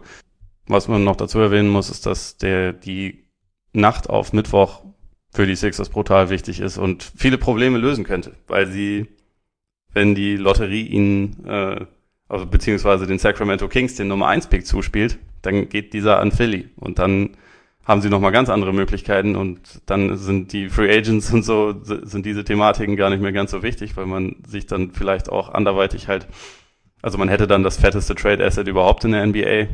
Man könnte sich auch einfach Zion holen und dann braucht man Simmons wahrscheinlich nicht mehr, aber das, das ist, das ist so eine wichtige Lotterie und ich meine, so groß sind die Chancen auch nicht, dass sie den bekommen. Aber wenn, bringt es womöglich einiges durcheinander. Aber Punkt eins, du weißt ja, der Nummer eins Pick ist reserviert. Punkt 2. Geh mir weg mit deinen Buletten. Punkt 2. Nee, selbst wenn er jetzt nicht reserviert wäre, dann stünde ja, stehen ja die Chancen der Kings trotzdem nur bei einem Prozent. Ja, und das ist sehr wenig. Aber es wäre. Aber es könnte passieren. Es könnte passieren, klar. Könnte passieren. Und du, hier, du kannst dir hier jetzt das Jim Carrey-Meme vorstellen mit äh, There's a chance. ja, es, ja, klar. Ich meine, es, es sind schon verrücktere Sachen passiert. Von daher, es würde definitiv vieles lösen. Was machst du dann? Zion, Embiid und, und Simmons, oder was? Ja, oder. Das ist aber doch noch deutlich weniger Platz. Nö, also dann kannst du halt eher überlegen, ob du Simmons abgibst ja. oder ob du den Pick abgibst. Also ich meine, wichtiger sind letztendlich, oder nicht wichtiger, aber ähm, etwas wahrscheinlicher ist ja, dass es nicht der Fall sein wird, sondern dass sie halt äh, einen ganz normalen, also nur ihren Pick bekommen. Und dann ist halt auch wieder die Frage, wie es halt mit der Free Agency äh, läuft. Und da auch wenn jetzt Game 7 ein bisschen besser war, bin ich ja mittlerweile doch echt nicht mehr so wahnsinnig toll überzeugt von Tobias Harris. Also ich finde, die Playoffs haben ein bisschen gezeigt, warum er, obwohl er immer gute Zahlen auflegt, irgendwie äh, jedes Jahr ein neues Team hat, finde ich. Ja, ich weiß, was, ich weiß komplett, was du meinst und das ist auf jeden Fall auch legitim. Ich frage mich halt, inwieweit jetzt die ganzen Probleme auch auch, nicht nur, an der mangelnden Eingliederung, mangels Zeit gelegen haben. Also, weil ich meine, klar, man denkt, man denkt, okay, der offene Dreier fällt nicht, es liegt am Wurf oder der, oder der, der, die Vermutung liegt nahe, aber im Endeffekt geht es ja viel auch um, um, um Rhythmus. Und wenn du, wenn du den Rhythmus nicht hast, dann fällt dir selbst der offene Wurf schwer. Und ich weiß nicht, ob, ich, ich weiß eben nicht, ob ich ihn da aufgeben würde im Sinne von, okay, er, er, mehr, mehr geht nicht, oder ob ich, genauso im Prinzip wie bei Brown auch, nicht einfach sagen würde, eigentlich bräuchtest du eher einen Sommer, in dem jeder weiß, worauf er sich einzustellen hat, was die Teamkollegen angeht, in dem jeder weiß, woran er zu arbeiten hat und dann Training Camp, in dem du auch an diesen ganzen Geschichten arbeiten kannst. Weil ich meine, die Konstellation in Philly ist ja, wie wir schon gesagt haben, keine einfache mit Embiid und Simmons, die, wo es halt schon so ein bisschen knarzt. Und dann halt noch ein Harris, der theoretisch, haben wir damals ja besprochen, irgendwie zu, zu Embiid passen würde der sich aber da irgendwie einfügen muss. Und dann noch ein Butler, der ja, der ja auch seine Rolle braucht, der übrigens sehr gute Playoffs gesp äh, gespielt hat, fand ich zumindest. Als de facto Point Guard des ja, Sixers. Genau. Also, ich, es ist, sagen wir mal so, es, ist, es wird keine einfache Entscheidung. Ich weiß nicht, ob sie, meinst du, dass sie beide halten können? Oder dass sie beide halten wollen? Ich glaube, sie werden die drei Free Agents alle versuchen zu halten. Also auch, auch Reddick. Auch Reddick, stimmt, ähm, ja. Ich glaube, es gibt wahrscheinlich bei allen irgendwie eine finanzielle Schmerzgrenze. Also für mich ist, sind Harris, Butler und Reddick alle keine keine echten Max-Player, wobei bei Butler vielleicht eher das Thema ist. Das Alter. Ich glaube nicht, dass er in fünf Jahre Max äh, kriegt. Vielleicht kriegt er aber einen drei Jahre Max oder so. Das, das könnte ich mir schon eher vorstellen. Und äh, meiner Meinung nach sollte er, so viel wir auf ihm rumgeritten haben diese Saison, äh, und so kacke er sich über weite Strecken auch verhalten hat, also gerade in, in Minnesota, äh, sollte er, finde ich, Prio haben. Und auch die anderen, also ich meine, Reddick kommt zwar in die Jahre, aber solange, also der ist ja ein Fitnessfreak und solange er noch um Blöcke rennen kann, ist der halt offensiv einfach eine Waffe und der passt perfekt zu Embiid. Deswegen ja. sollte man das versuchen. Sie haben bei ihm Early Bird Rights, das heißt, sie können ihm 175 Prozent von seinem vorherigen äh, Gehalt geben, was denke ich mal reichen wird. Also mhm. je nachdem, der wird schon überall Angebote bekommen, aber ich glaube, der spielt schon auch ganz gerne für Philly. Und äh, ja, bei Harris und Butler haben sie halt Bird Rights, das heißt, sie können sich das schon leisten, da ähm, da neue Verträge auszuteilen. Und ich glaube, selbst wenn sie vielleicht nicht hundertprozentig davon überzeugt sind, dass die alle über die nächsten fünf Jahre zusammenspielen werden, man will ja Assets auch eigentlich behalten. Ne? Ja. Also wenn man gerade für für Harris haben sie echt viel abgegeben und wenn man den dann nach 30 Spielen oder so halt ohne Gegenwert verliert, wäre das halt schon relativ schäbig. Man kann ihn ja auch verlängern und dann trotzdem irgendwann traden. Ja, damit haben sie sich natürlich schon ein bisschen unter Druck gesetzt, ne? Also so für den auslaufenden Vertrag traden und dann viel abzugeben, dann irgendwie in drei Monate später einfach weggehen zu lassen, ist, ist bitter, klar. Aber ich meine, ja, vielleicht hast du irgendwie so einen, kannst du irgendwie einen, so einen, wie hast du schon, Top-Heavy-Vertrag irgendwie aushandeln mit, mit Harris, der, der ihn dann zu einem besseren Trade-Asset macht. Wo man ihm dann einfach schon sagt, hey, du kennst dich ja aus mit jeden, jede Saison getradet werden. genau. Wir, wir, strukturieren jetzt mal den Vertrag so, dass du dir gar keine Sorgen machen du musst. Bist, du bist unser Mann.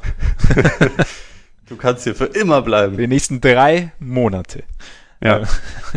Ja, ich finde, ja, vielleicht sollten sie es einfach, also ich könnte es nachvollziehen, wenn sie sagen würden, ja, wir, wir versuchen es jetzt mit allen nochmal. Also wie gesagt, ich fand auch Butler in den Playoffs sowohl ja, als Leader als auch als, also vom Spielerischen her, eigentlich eine relativ gute Figur abgegeben. Also er war irgendwie so der verlässlichste von allen und ja. ähm, war auch, ja, derjenige, der irgendwie vorangegangen ist. Und vielleicht ist es wirklich so, du hast einen Sommer zusammen, in dem du wirklich gezielt arbeiten kannst, in dem du vielleicht auch irgendwie herausfindest, wie es am besten funktionieren kann, wie du es auch vielleicht, wie du staggern kannst, dass dazu bräuchst du natürlich eine bisschen tiefere Bank, dass da auch dann Spieler da sind, die spielen können, wenn nicht nur die Starting Five. Das wäre wär hilfreich. Ja. ja. Wenn nicht nur die Starting Five irgendwie auf dem Feld steht, aber vielleicht gibt es da irgendwie Möglichkeiten. Ich meine, Zaire Smith war jetzt schon da, aber vielleicht dem wird, der wird nächstes Jahr oder könnte nächstes Jahr, nächstes Jahr auch eine größere Rolle spielen.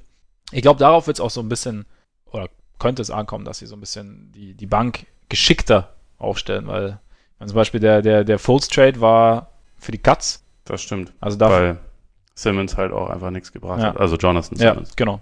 Und da irgendwie ja, es ist, halt, ist bitter eigentlich. Ich, da habe ich mich eh gefragt, ob sie nicht was Besseres hätten kriegen können, aber egal. Sollen wir schon zu den Celtics gehen? Bist du schon bereit oder brauchst du noch irgendwie was? Du, können wir machen. Äh, je schneller, desto besser, was ich auch zu der Serie gesagt habe. Ich war froh, dass es dann durch ja, war. Was? Die, die, diese Saison hat letztendlich genau das Ende bekommen, was sie verdient hatte. Und eigentlich haben sie, haben die Celtics in der Serie auch genau das Gesicht gezeigt, was man die ganze Saison über gesehen hat und wo man eigentlich mit hätte rechnen müssen. Selbst wenn es viele, ich eingeschlossen, so nicht getan haben, aber. Ja, es ist schon äh, komisch, ne, dass, dass so ein Team, also klar, das, also wir haben halt immer so dieses Potenzial gesehen, aber dass so ein Team eigentlich wirklich eine, eine ganze Saison über 82 Spiele dir regelmäßig das gleiche vorführt und die dir, du dir aber immer noch denkst, ah, das ist es aber gar nicht, das, das kommt noch, das kommt noch, ne? Und dann, irgendwie dann erste Runde und denkst du, aha, und irgendwie, ja. Ja, ich meine, ohne dass sie jetzt irgendwie mega dominant gewesen wäre, aber sie war halt einigermaßen souverän. Das ja, genau. Das hat schon gereicht. Und das war halt genau das Gegenteil von dem, was die Celtics über die gesamte Saison über gezeigt ja. haben. Souverän. Was, du, du als Celtics-Fan, was, was machst du jetzt? Wie, fangen wir mit Curry an. Mm, nee, fangen wir auch da mit der Lottery an, weil, Ach so, die Celtics bis zu vier Erstrunden-Picks haben können. Und der höchstmögliche wäre halt aus Sacramento der zweit, äh, Nummer zwei Pick. Wie gesagt, die Kings sind mal wieder sehr, sehr wichtig und sehr involviert ja. in die Lottery. Obwohl sie den eigenen Pick nicht haben, wie das halt so, wie das halt so ist. Äh, das wird erstmal wichtig und dann, ja, klar, Kyrie. Du kannst ja nichts. Also, das ist ja das, das Ding, die Celtics haben es ja einfach nicht in der Hand. Sie können ja nur abwarten, was passiert. Deswegen ist es ja auch irgendwie alles gerade so nervig. Also im Idealfall kriegt man irgendwann am besten vorm Draft halt ein Signal von ihm. So entweder ich bin raus oder ich bin nicht raus, weil wenn man diese vier Picks hat und vielleicht noch irgendwelche Trades machen will, wäre das ganz gut, das rechtzeitig zu wissen. Und ich kann mir gut vorstellen, dass Anthony Davis halt im Rahmen vom Draft getradet wird und nicht erst in der Free Agency. Mhm. Und wenn Kyrie bis dahin weiterhin seinen Wischiwaschi-Scheiß abzieht, dann ist es halt so. Und dann, also, Da haben die Celtics aber halt auch einfach Pech gehabt. Also dann, wenn das dann so ist, müsste man am Ende sagen, okay, haben wir halt aufs falsche Pferd gesetzt und Sayonara, während Kyrie zu den Lakers geht. Stimmt. Oder wohin auch immer. Gibt's jetzt auch Gerüchte. Würdest du ihn denn, jetzt mal ohne Scheiß, würdest du ihn denn halten wollen? Also klar, klar ist es jetzt, also musst du ihn in Anführungszeichen halten, weil du sonst nicht viele Möglichkeiten hast. Aber nach allem, was jetzt war, auch nach dem, also auch wenn man es jetzt, mir geht es jetzt gar nicht so darum, dass er jetzt einfach nicht, nicht, so, nicht so gut gespielt hat gegen die, gegen die Bugs und da eigentlich, es scheint ja irgendwie einfach mit dem kompletten Team, es scheint ja irgendwie nicht, nicht zu passen. Die Dynamik scheint irgendwie, ja, eher in die negative Richtung zu gehen. Also ich weiß nicht, glaubst du, glaubst du, dass sich das ändern kann, wenn er sich quasi, wenn er quasi sagt, okay, ich bleibe jetzt hier und dann ist es irgendwie eine andere Situation? In einem Szenario, wo man ihn hält und dazu halt Anthony Davis bekommt, bin ich absolut dafür, weil mhm. das würde einerseits dafür sorgen, dass Kyrie nicht mehr der beste Spieler des Teams ist, was wichtig wäre, weil er ist nicht der Lead Dog. Mhm. Das hat man jetzt, finde ich, gesehen. Also relativ eindrucksvoll. Und es würde dafür sorgen, dass halt einige von den Spielern, die äh, mit, mit ihm offensichtlich überhaupt nicht klarkommen, halt nicht mehr im Team sind. Ja. Ich glaube, man sollte schon auf jeden Fall versuchen, den zu halten. Einfach, weil auch, auch hier ist es halt so, protect the asset und so. Aber ist schwierig. Also ich, ich bin, ich bin da auch ein bisschen zwiegespalten, muss ich sagen. Ich, ich wäre jetzt, ich wäre jetzt nicht, nicht böse aus äh, Celtics Fan-Perspektive, wenn er gehen würde, weil ich es einfach irgendwie so eine Saison macht halt einfach keinen Spaß. Aber man müsste sich halt dann schon absolut darauf einstellen, dass es so von dem Plan, wieder Meister zu werden, äh, man sehr doll zurückgeworfen werden mhm. würde. Und ähm, dass es halt ja mit Geduld irgendwie quasi neu starten müsste. Es würde einen sportlich schon sehr zurückwerfen. Auch wenn er beschissene, äh, eine beschissene Serie gegen die Bucks gespielt hat, ist es halt schon immer noch so, weil alle anderen, die da rumlaufen, jetzt vielleicht mal abgesehen von von Horford haben ja auch nicht gerade Bäume ausgerissen. Ja, und ich meine, du würdest natürlich deutlich an Talent verlieren einfach oder an Potenzial. Aber im Endeffekt, also ich finde jetzt, also das ist nur meine Meinung, jetzt einfach zu sagen, okay, wir probieren es jetzt einfach nochmal so, ergibt, glaube ich, relativ wenig Sinn. Ja, also, also das, das, kann, das kann auf, auf keinen Fall passieren. Ähm, aber das wird auch nicht passieren, weil äh, zum Beispiel Rosier wird auch ja, gut, klar, okay. gehalten werden. Der wahrscheinlich der, also einer der lautesten Anti-Kyrie, glaube ich, war. ähm, er hat doch gesagt, er hat am meisten geopfert oder so von allen. Oder? Ja, genau. Und er, er schuldet niemandem einen Scheiß. Also ich glaube, der will auch unbedingt weg. Mhm. Und also sobald man irgendwie ansatzweise ein Signal von Kyrie bekommt, wird er auch weg sein. Und ich kann mir auch vorstellen, dass selbst wenn Kyrie weggeht, dass man Rosier trotzdem nicht, also dass man trotzdem nicht matcht, wenn der jetzt irgendwo ein super Angebot bekommt, mhm. weil dann, dann packst du halt erstmal smart auf die Eins und schaust, dass du eine bessere Möglichkeit hast, also einen anderen Point Guard irgendwann zu kriegen, weil viel Geld für Rosier ist, glaube ich, nicht unbedingt die, der Weg, den man einschlagen sollte. Und auch sonst, ja, sind halt noch ein paar, paar Sachen offen. Also, dass sich das Team auf jeden Fall ein bisschen verlängern wird, das ist ja klar. Man hat nur aktuell einfach nicht wirklich einen Plan, wie es dann aussehen wird. Gäbe es denn eine Möglichkeit zu sagen, okay, wir lassen Kyrie gehen und starten irgendwie einen Versuch bei, bei Kemba? Schon, ja. Ich weiß nur nicht, ob Boston dann ohne Kyrie und quasi ohne einen anderen richtigen Star, jetzt mal Horford ausgenommen, ein besseres, also ein, reizvolleres Angebot an Kemba machen kann als sei es Brooklyn, sei es äh, New York, wo dann auch Durant und alle anderen spielen und Zion und äh, und Anthony Davis und also das, das weiß ich nicht. Man, also mhm. man, man könnte es sicherlich versuchen, mhm. aber man hätte dann jetzt nicht unbedingt die allerkrassesten Totschlagargumente so, deswegen musst du jetzt hierher kommen. Also gerade weil, wenn dann so die anderen quasi Topspieler Brown und Tatum immer noch total jung sind. Das bringt ja einen Kemba, der in seinem Leben gerne nochmal irgendein Playoff-Spiel gewinnen würde, bringt das ja nicht weiter, wenn er irgendwie jetzt mit knapp 30 dahin geht. Ja, klar. Gut, es Auch wenn die beiden schon mehr Playoff-Spiele gewonnen haben als Kemba Walker. Eben. Das ist halt, finde ich, bei gerade bei, bei, bei Tatum, finde ich ja noch interessant, weil es dann natürlich noch sehr von, von letztem oder von letzter Saison irgendwie geprägt. Weil man da einfach irgendwie, man denkt irgendwie, es schlummert halt noch und diese Saison hat das irgendwie nicht, nicht rausgebracht. Hat eher so irgendwie einen Schritt zurück gemacht, also auf, auf vielen Ebenen, was jetzt seine, seine Entscheidungsfindung vor allem irgendwie angeht, was ja einfach die Art irgendwie seines Spiels und sich ins Team zu integrieren angeht. Aber irgendwie habe ich jetzt, oder ich denke mir halt immer noch so, okay, also irgendwie muss es vielleicht, war es einfach wirklich die, die Situation innerhalb des Teams, mit der er irgendwie ein Problem gehabt hat. Und ich meine, es ist ja oft so, dass ein Spieler und gerade jüngere Spieler ein ordentliches Problem damit haben, wenn sie wieder einen Schritt zurückgehen müssen. Also wenn sie schon mal einen gewissen Status erreicht hatten und dann aber plötzlich wieder sagen müssen, okay, ich hab, hier kriege ich weniger Minuten, ich kriege weniger Würfe, da sind wir dann irgendwann auch wieder beim Rhythmus und dann, ja, dann nimmt es alles irgendwie eine Dynamik an, die dann der, der Entwicklung eher oder kontraproduktiv für die Entwicklung ist. Und ja, wenn da jetzt irgendwie jemand anders käme, wie jetzt vielleicht Walker oder was auch immer, wenn halt ja, das Team irgendwie sich neu aufstellen würde oder, oder vielleicht auch nur minimal neu aufstellen würde, kann, könnte könnte ich mir jetzt auch vorstellen, aber es ist wirklich nur meine rein, meine persönliche Meinung, dass Tatum da wieder ein bisschen eine bessere Figur abgibt, aber klar. Kann, kann ich mir auch vorstellen. Und also ich glaube auch nach wie vor, dass aus Tatum ein ziemlich guter Spieler wird, nur dass er schon, also man hat dieses Jahr deutlich mehr gesehen, was ihm halt noch fehlt, mhm. während letztes Jahr er hat im Prinzip ein bisschen weniger gemacht, aber das halt einfach hocheffizient und, und einfach insgesamt qualitativ besser.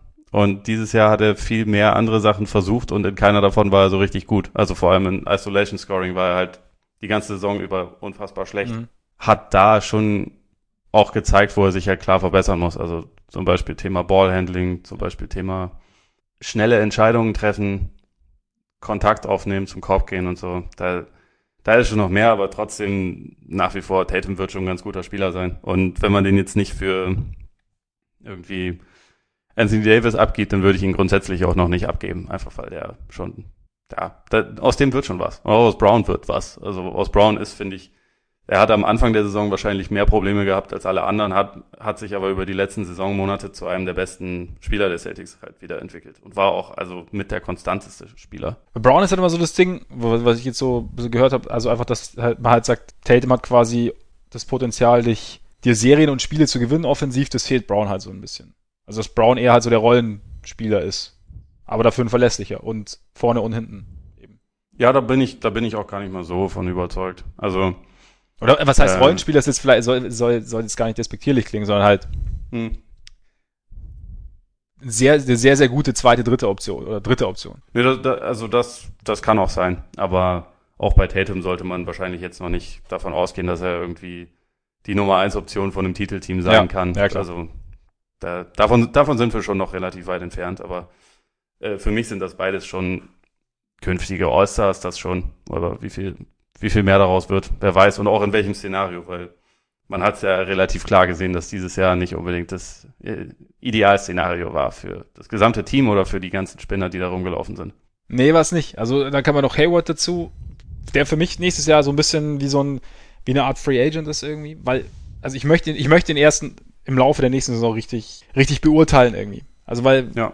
Finde ich fair. Nach so einer langen Verletzung oder so einer schweren Verletzung, bei der auch irgendwie, glaube ich, die, die Psyche da eine große Rolle spielt danach, glaube ich, braucht es einfach sehr, sehr lang. Und da sind, glaube ich, also Aufs und Ups sind da, glaube ich, ganz normal und, und, und muss man einfach sehen, wie es im Laufe der nächsten Saison wird. Und inwieweit er nochmal der Hayward aus, aus Utah sein kann, dann auch mit fortgeschrittenem Alter, in Anführungszeichen, was, was das ausmacht. Horford ist halt noch ganz interessant, ne? Mit, seinen, mit seiner Player Option. Also es ist eigentlich eine das ist eine Player-Option, bei, bei Millsap ist eine Team-Option, aber eigentlich eine ähnliche Situation. Beide 30 Millionen rund, beide Anfang 30 wollen wahrscheinlich nochmal, hätten gerne einen längerfristigen Vertrag jetzt. Beide haben eigentlich so nach den Playoffs noch einen ganz guten Wert oder, oder haben Horford noch einen besseren mit Sicherheit. Ist jetzt halt die Frage, also es kann schon, ich könnte mir schon vorstellen, dass er aussteigt. Er hat ja auch, gab es ja, wer hat es, ich weiß gar nicht, irgendwo habe ich es gehört, dass er nicht, nicht gesagt hat, als er sich verabschiedet hat, see you next year, mhm. sondern halt nur, also er hat sich ganz normal verabschiedet, ob das jetzt bewusst war oder nicht, aber dass, dass er vielleicht eben auch einen längerfristigen Vertrag haben könnte. Aber glaubst du, dass die Celtics da irgendwie eine Möglichkeit haben könnten, so ein ähnliches Modell, wie wir jetzt bei Millsap besprochen hatten, irgendwie einen Horford ranzutragen und damit auch Erfolg zu haben? Ja. Ja, also laut, ich glaube, bei The Athletic habe ich es gelesen, dass er das auch schon signalisiert hat, okay. dass ihm eigentlich mehr Jahre lieber wären und er dafür auch auf ein bisschen Grundgehalt verzichten würde, aber halt auch, dass es so wie vieles andere ein bisschen davon abhängt, was halt Kyrie macht. Also äh, Horford würde wohl ganz gerne in Boston bleiben, aber wenn halt in Boston dann irgendwie Neuaufbau ansteht, dann vielleicht eher nicht. Aber ja, aber, aber Neuaufbau ich, ist ja auch. Ich gehe schon davon aus, dass er bleiben wird. Okay, aber Neuaufbau ist ja in, in Boston auch irgendwie relativ. Also du ja, hast ja, ja, weil man immer noch mit einer ziemlich guten Situation dann starten würde. Ja. Also das wäre jetzt nicht irgendwie, dass man komplett von vorn anfangen muss. Ja, eben genau. Also ich meine, die, selbst wenn du mit den jungen Spielern weitermachen würdest, die haben ja schon auch letztes Jahr in den Playoffs gezeigt, dass da durchaus Potenzial vorhanden ist und das, es gibt ja auch schon einen Kern und. Außerdem ist immer noch Marcus Smart da. Der einzige genau. Celtics-Spieler, den ich noch mag. ist etwas übertrieben, aber. Ja, der hat sich halt geschickt aus der Affäre gezogen, indem er die, die ersten Spiele verpasst hat oder die, den Großteil der Serie der Playoffs verpasst hat. Wie, wie Davis muss man einfach abwarten, oder? Da kann, kann man jetzt irgendwie für, glaube ich, noch nicht viel sagen, was da, was da passieren wird, beziehungsweise, du hast ja selber schon gesagt, dass man aus Boston-Sicht da wahrscheinlich einfach ein Signal von, von Kyrie braucht. Ja, und also ich glaube, sollte man das rechtzeitig kriegen, dann werden sie all in gehen. Mhm. Wenn man es nicht kriegt, weiß ich nicht. Also ich meine, ich würde es Ainge jederzeit zutrauen. Andererseits, das, was irgendwie sorgsam und clever an Assets aufgebaut wurde, das wäre dann halt weg und es würde sehr daran hängen, ob äh, einerseits der etwas äh, querköpfige Kyrie sagt, jo, mache ich. Also von, man macht sich einerseits von dessen Launen abhängig und dann halt auch noch davon, dass man halt bei Davis auch keine Kontrolle hat. Ja. Und das ist halt, ja, ist, ist schon ein sehr großes Risiko. Ich, ich weiß nicht, ob ich es machen würde. Ich bin ganz froh, dass ich so die Entscheidung nicht treffen muss. Besser ist es. Dafür ist Danny da. Aber hoffen wir, dass, äh, also er hat ja seinen Herzinfarkt, dass er sich da schnell erholt, ne? Aber sieht wohl gut Sieht wohl gut aus. Ja, ja, genau, weil er gab ja schon danach. lesen kann. Ja. Ja, ich bin mit, Davis bin ich mir auch nicht sehr, ja, ich glaube, also ohne, ohne Kyrie, einfach, einfach darauf zu vertrauen, dass er nach einem Jahr sagt, okay, ich bleib, ist glaube ich, weil wenn er nicht bleibt, dann hast du gar nichts mehr. Außer Marcus Smart. Na, ist immer noch Marcus Smart. Ja. Hallo. Ja gut, dann kannst, du, dann, dann kannst du eigentlich machen. Kyrie, wenn sie, bitte wäre natürlich, wenn sie Kyrie an die Lakers verloren, ver, verlieren würden. Andererseits weiß ich nicht, ob so viele Gründe gibt, zu den Lakers gerade zu gehen. Hallo, da ist jetzt Schattenpräsident Kurt Rambis, Schatten, zieht da jetzt die Fäden. Genau, der Schattenpräsident Kurt Rambis. Kannst du mir, kannst du mir plausibel erklären, weshalb man die Geschicke einer Franchise und vielleicht der traditionsreichsten und einer der legendärsten Franchises der NBA irgendwie in die Hände von Kurt Rambis liegt, weil ich meine im Endeffekt, was Kurt Rambis so in den letzten Jahren angefasst hat, und organisatorisch. Linda und Linda Rambis. Und Linda Rambis, richtig. Aber was, was der Kollege in den letzten Jahren so organisatorisch angefasst hat, rund um die NBA, hat er jetzt nicht immer so gut funktioniert. Ja, das, das äh, L steht für Vetternwirtschaft. Ja. Die, die Lakers werden halt aktuell einfach sehr amateurhaft geführt, muss man, glaube ich, ganz klar sagen. Also es geht dann nicht darum, wer hat mich in einem Gespräch davon überzeugt, dass er weiß, was er zu tun hat, sondern wen kenne ich irgendwie schon lang und wer hat irgendwie eine Verbindung zu mir oder zur Franchise. Äh, wenn man danach seine Entscheidung trifft, ist halt schwierig, ne? Aber dann kriegt man halt so eine Situation wie jetzt, wo dann ein paar, wie Karl Kusma sie genannt hat, sieben Leute mit Mistgabel vom, äh, vom ähm, Staples Center auf, aufmarschieren und protestieren. Ja.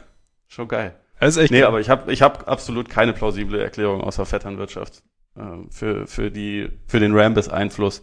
Ja, es, ist, es ist schon irgendwie komisch. Ich meine, wir haben ja dann nach der, nach der Wharton-Entlassung dann auch irgendwie so geredet, okay, jetzt irgendwie vielleicht, ja, die Lakers ist, oder auch nach, nach dem äh, Aus von Magic Johnson, okay, jetzt, die Lakers, jetzt haben sie eine Chance und wäre jetzt total gut, jetzt mit Sinn und Verstand das Ganze angehen, Leute von außen holen, mit Verstand und äh, nicht dem Klüngel vertrauen. Ähm, erst das Front Office, dann den Coach, alles haargenau so eingetreten. Ja, voll. Das ist krass, ich meine, allein nicht, sie haben es nicht mehr hinbekommen, das Front Office richtig auszustatten, bevor sie einen Coach anstellen. Wobei man da natürlich. Ja, wieso? Da, da, da, die, die Kompetenz dort ist doch offensichtlich. Du hast den Pelikan und dann hast du Kurt und Linda Rambis. Kurt, der angeblich auch immer noch seinen Input teilweise von Phil Jackson bekommt. Also ist doch wunderbar. Das ist gut. Da ist auch die, die Kompetenz dermaßen versammelt. Ja. Wobei du, ich meine, der, der Pelikan hat ja anscheinend bei der Verpflichtung von, bei beiden Coaching-Verpflichtungen oder so, war er nicht richtig, oder bei welchen war er nicht richtig im Bilde? Äh, ich glaube bei, bei Kid dachte ich. Bei Kid, ich ja. habe ehrlich gesagt ein bisschen den Überblick Ja, verloren. genau. Aber er, also.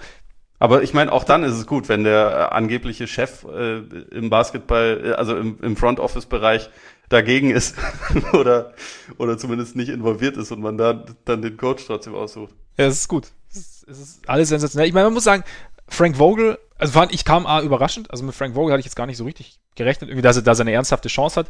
Aber ist es ist jetzt kein schlechter Coach, er ist ein guter Coach. Also beim Pacers hat er, hat er einen sehr, sehr guten Job gemacht. Orlando war irgendwie eine schwierige Situation. Diese, die Roster-Problematik bei den Magic haben wir ja schon oft besprochen und auch, ja, irgendwie, das, das Team ist ja jahrelang irgendwie nicht richtig rausgekommen, äh, da unten rausgekommen. Und von daher, glaube ich, ist, ist, ist Vogel kein schlechter Coach oder, oder gar keine so schlechte Entscheidung.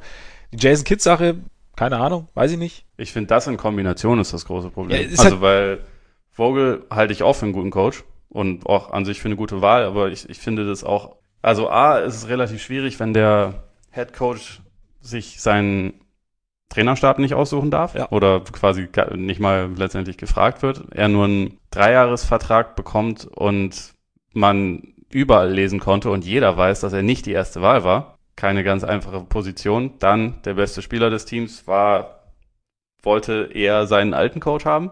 Jetzt ist es der Vogelfrank. Mhm. Und dann ist da noch mit Jason Kidd jemand, der eine Vorgeschichte hat, äh, sich als Politiker zu betätigen und ähm, Leute anzuschwärzen und deren Posten einzunehmen. Und der sitzt jetzt neben ihm auf der Bank und will natürlich Head Coach werden. Ja. Und der hat eine gute Beziehung zu LeBron. Und diese, also dieses Gefüge ist für einen Coach, glaube ich, brutal schwierig, weil bei einem Team mit jemandem wie, wie LeBron musst du halt schon als Coach dir auch eine gewisse Autorität verdienen und vor allem musst du halt irgendwie eine ganz okaye Beziehung zu, äh, zu James halt ähm, dir erarbeiten, damit man auch von dem was fordern kann. Da Walton hatte nie wirklich die Möglichkeit dazu, glaube ich. Und das, ich weiß nicht, ob das bei Vogel jetzt anders sein wird. Also weil mit dem, also auch mit diesem ganzen komischen Hin und Her und den begleitenden Berichten, startet der halt eigentlich mit einem Handicap. Aber glaubst du nicht vielleicht, dass Vogel sich durch die Rivalität damals oder durch die harten Duelle der, zwischen den Pacers und den Heat mit, mit, mit LeBron damals sich so ein bisschen Respekt schon erarbeitet hat vielleicht? Das kann, also das kann schon sein. Also, ich glaube nur, dass er nicht unbedingt eine starke Position ja, hat. Ja, gut, ja klar. Ich meine, also sie haben sich da echt so, so, so, so ein schönes kleines Pulverfässchen irgendwie zusammengemischt, ohne große Not. Also auch der, die, die Kid-Personalie finde ich auch, dass sich ein Jason Kidd irgendwie Hall of Famer, NBA-Champion, schon Coach gewesen, dass der sich da jetzt einfach so als Assistant auf die Bank setzt, ohne, äh, ich will ihm jetzt auch nichts unterstellen, aber du, du schaffst auf jeden Fall Potenzial für, Reib für Reibereien, die du eigentlich gar nicht brauchen kannst. Also gerade auch bei einem jungen Team, das sowieso schon irgendwie letzte Saison so viel Reibereien hatte. Dann noch mit, mit, mit LeBron und, und dieser ganzen Davis-Saga. Ich weiß, also eigentlich, ich weiß nicht, wenn man sich, wenn man sich so nach dem äh, Magic aus hätte ausmalen können, was die Lakers so falsch machen können, oder was, was heißt falsch machen, aber was, was jetzt irgendwie keine so gute Idee wäre, so aus unserer Perspektive, wär, ist es ja irgendwie alles das, du, du machst irgendwie, du, du startest eine wilde Coaching-Suche, ohne dass du ein Front Office hast. Du bietest dem einen Core, ich meine, die, die Tyron Lue-Sache ist ja irgendwie auch, also er wollte ja, dem haben sie auch drei Jahre geboten, solange wie LeBron noch unter Vertrag ist. Und er hat dann gesagt, er ist Championship-Coach, also er will jetzt nicht von so einem Spieler abhängig sein und er wollte über sein Coaching-Stuff entscheiden. Was auch nicht ganz Was nicht ganz unlogisch ist, genau. Und dann machst du aber irgendwie, du, du, du, du schmeißt irgendwie alles so rein und, und irgendwie alles gefühlt halt ohne, ohne irgendwie ein Konzept und, und jeder, jeder entscheidet so ein bisschen mit und und ich glaube trotzdem, dass die Lakers im Sommer einen äh, zweiten Star bekommen werden mittlerweile. Glaubst du? Ja, irgendwie schon. Also nicht, weil sie es verdient haben, sondern weil es irgendwie passieren wird. Ich glaube nicht. So, nachdem wir uns heute so einig waren, jetzt endlich die Kontroverse. ja, gut. Ich hoffe, du hast recht. Ja. Du zur Kontroverse.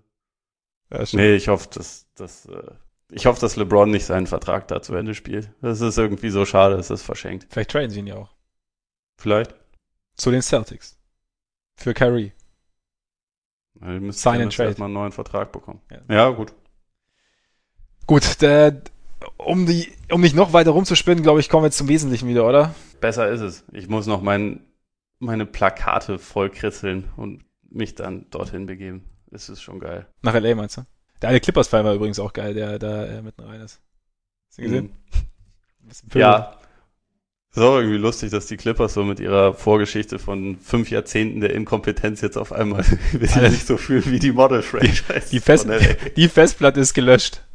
Bucks Raptors. Eins gegen zwei. Was ich cool finde, sind zwei Teams, die man da irgendwie lange nicht gesehen hat. Die, ähm, ja, oder beziehungsweise anders, anders aussehen als damals, als man sie zum letzten Mal gesehen hat. Und es ist irgendwie mal, ja, ich, ich habe es letzte Woche auch schon gesagt, es ist endlich mal was Neues einfach. Also es ist irgendwie so dieses, alles ist so ein bisschen aufgebrochen. Ich habe, ich sehe jetzt also, um, um, um, direkt einzusteigen, so nach dem, was man bis jetzt, oder die, nach den letzten beiden Runden, sehe ich die Bugs im Vorteil. Wie ist bei dir? Ja, ich auch. Also, einerseits, weil ich sie für das etwas bessere Team halte. Überraschend ist. aber auch weil die Raptors halt einfach sehr, sehr, sehr viel mehr Energie aufbringen mussten jetzt in der, in dieser Serie. Und also, natürlich haben sie jetzt auch erstmal einen kleinen Moment, um ein bisschen bisschen sich zu regenerieren, aber also gerade Kawhi wirkte auf mich in Spiel 7, gerade im dritten Viertel schon echt platt. Also da der, der Jumper war mehrere Male halt flach oder beziehungsweise kurz und er kam nicht mehr so hoch wie vorher. Natürlich hat er diese Reserven dann am Ende trotzdem noch wieder mobilisiert und halt nochmal ein völlig krankes letztes Viertel gespielt. Nur, ich weiß nicht, inwieweit er, also nachdem er die ganze Saison über Load gemanagt wurde, das halt jetzt in der nächsten Runde dann auch direkt wieder bringen kann. Und ähm, da hast du halt die Bugs dann im Gegenzug, wo Janis 30, 30 Minuten im Schnitt spielt, sehr viel ausgeruhter ist und die halt grundsätzlich auch ein bisschen mehr Tiefe haben. Also bei den Raptors fand ich schon sehr auffällig, dass jetzt so zum Ende der Serie hin hat Nick Nurse wirklich nicht mehr wahnsinnig vielen Spielern vertraut, um die noch reinzubringen. Und hier könnte es tatsächlich ein Faktor werden, ob OG Anunobi zurückkehrt. Man weiß es aber nicht, ob er zurückkehrt. Und dann, ja, sehe ich da schon ein bisschen, bisschen Vorteile für die Bugs, die einfach, ja, ausgeruht sind. Vielleicht ein paar mehr Waffen haben, weil, also, natürlich werden auch die jetzt Kawhi nicht irgendwie stoppen können, aber äh, Middleton hat ihn in, in der Regular Season meistens verteidigt und meistens recht gut. Kawhi spielt jetzt besser als in der Regular Season, aber dann wäre da auch noch Janis und das ist so einer der ganz wenigen Spieler in der NBA, gegen die Kawhi nicht massive körperliche Vorteile mhm. hat. Also ich glaube, da kann man schon ihn noch härter arbeiten lassen, als die Sixers das gemacht haben. Und dann wäre außer Kawhi Scott dann noch beständig bei den Raptors. Das ist so ein bisschen mein Problem mit den Raptors jetzt so nach der Serie, einfach, dass das Ceiling ist, glaube ich, schon noch relativ hoch, aber die Konstanz fehlt mir halt komplett. Ja. Und da, und halt auch, wie du sagst, die Unterstützung für Kawhi. Also Lowry, hast du ja vorher auch schon angesprochen, ist nicht der große Scorer mehr. Es macht zwar viele gute Dinge, aber bringt nichts mit uns. Siakam wäre jetzt theoretisch die Nummer zwei. Bei Siakam ist halt die Frage, wie weit ihn sich diese Wadenverletzung halt irgendwie noch, noch einbremst. Ja, Spiel 7 war bei ihm ja auffällig die Luft raus. Hm?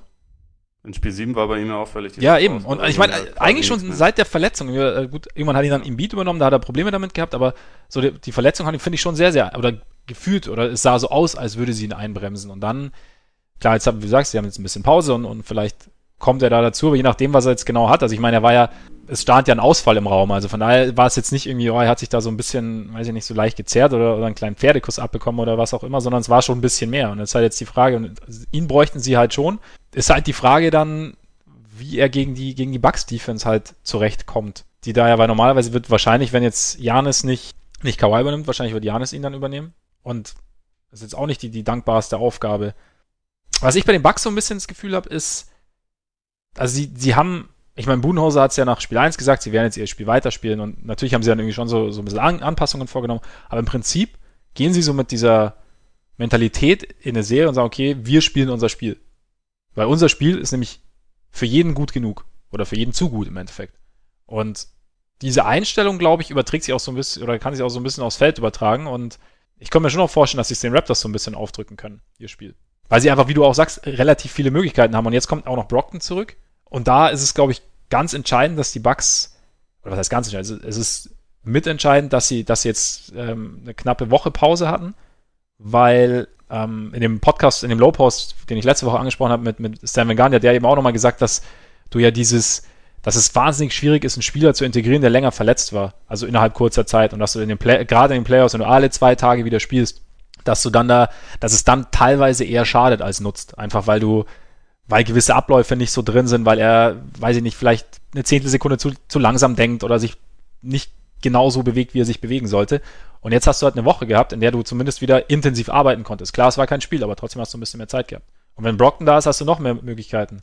Wenn du hast Hill, der gute Playoffs spielt, Connaughton, Mirotic, also da ist schon viel da. Und da ja, ich, ich kann mir vorstellen, dass die Bugs das halt, oder also ich kann es mir nicht nur vorstellen, das hat, äh, haben die Playoffs bisher gezeigt, die, die können das halt überleben, wenn Janis nicht auf dem Feld steht. Es ist schon besser, wenn er da ist, aber sie, sie brechen nicht komplett ein. Und bei den, bei den Raptors gibt's schon manchmal Phasen, wo einfach, also auch in Spiel 7 war das, war das ja recht häufig so, gerade im dritten Viertel, wo der Ball ging zu Kawhi und alle anderen standen rum und alle anderen wollten eigentlich auch ungern werfen und er, haben sich halt einfach darauf verlassen, dass er das gemacht hat. Sie haben sehr gut verteidigt, aber sie haben, also die Offense war schon eindimensional, definitiv. Mhm. Und ich glaube halt, dass, ja, da haben sie einfach klare Nachteile gegenüber, gegenüber Milwaukee, wo, wie, wie schon gesagt, also wo ein Brockton, wo ein Middleton, äh, wo, wo Bledsoe halt was einbringen können und auch ein Lopez finde ich in der Serie auch ganz interessant, einfach weil es ein komplett anderes Matchup jetzt für Gasol ist, mhm. der schon lieber mehr in der Nähe des Korbes eigentlich ist und das halt gegen Lopez wahrscheinlich überhaupt nicht sein kann. Dann, das heißt, es muss mehr Ibaka spielen, der jetzt in Spiel 7 natürlich ein überragendes Spiel gemacht hat. Ich sehe mehr Vielseitigkeit, also mehr, mehr Variabilität bei den Bugs. Mhm. Da sind, sind noch ein paar mehr Optionen, denen ich irgendwie, also wo, wo ich mir besser vorstellen kann, dass sie auch wirklich Erfolg haben in der Serie. Also sich halt einbringen können. Worauf ich mich noch freue, ist halt so dieses, du hast es schon kurz angerissen, so Kawhi, Kawhi Janis, Janis Kawhi. Also ich glaube, ich kann mir schon vorstellen, dass, dass die sich öfter mal persönlich treffen werden.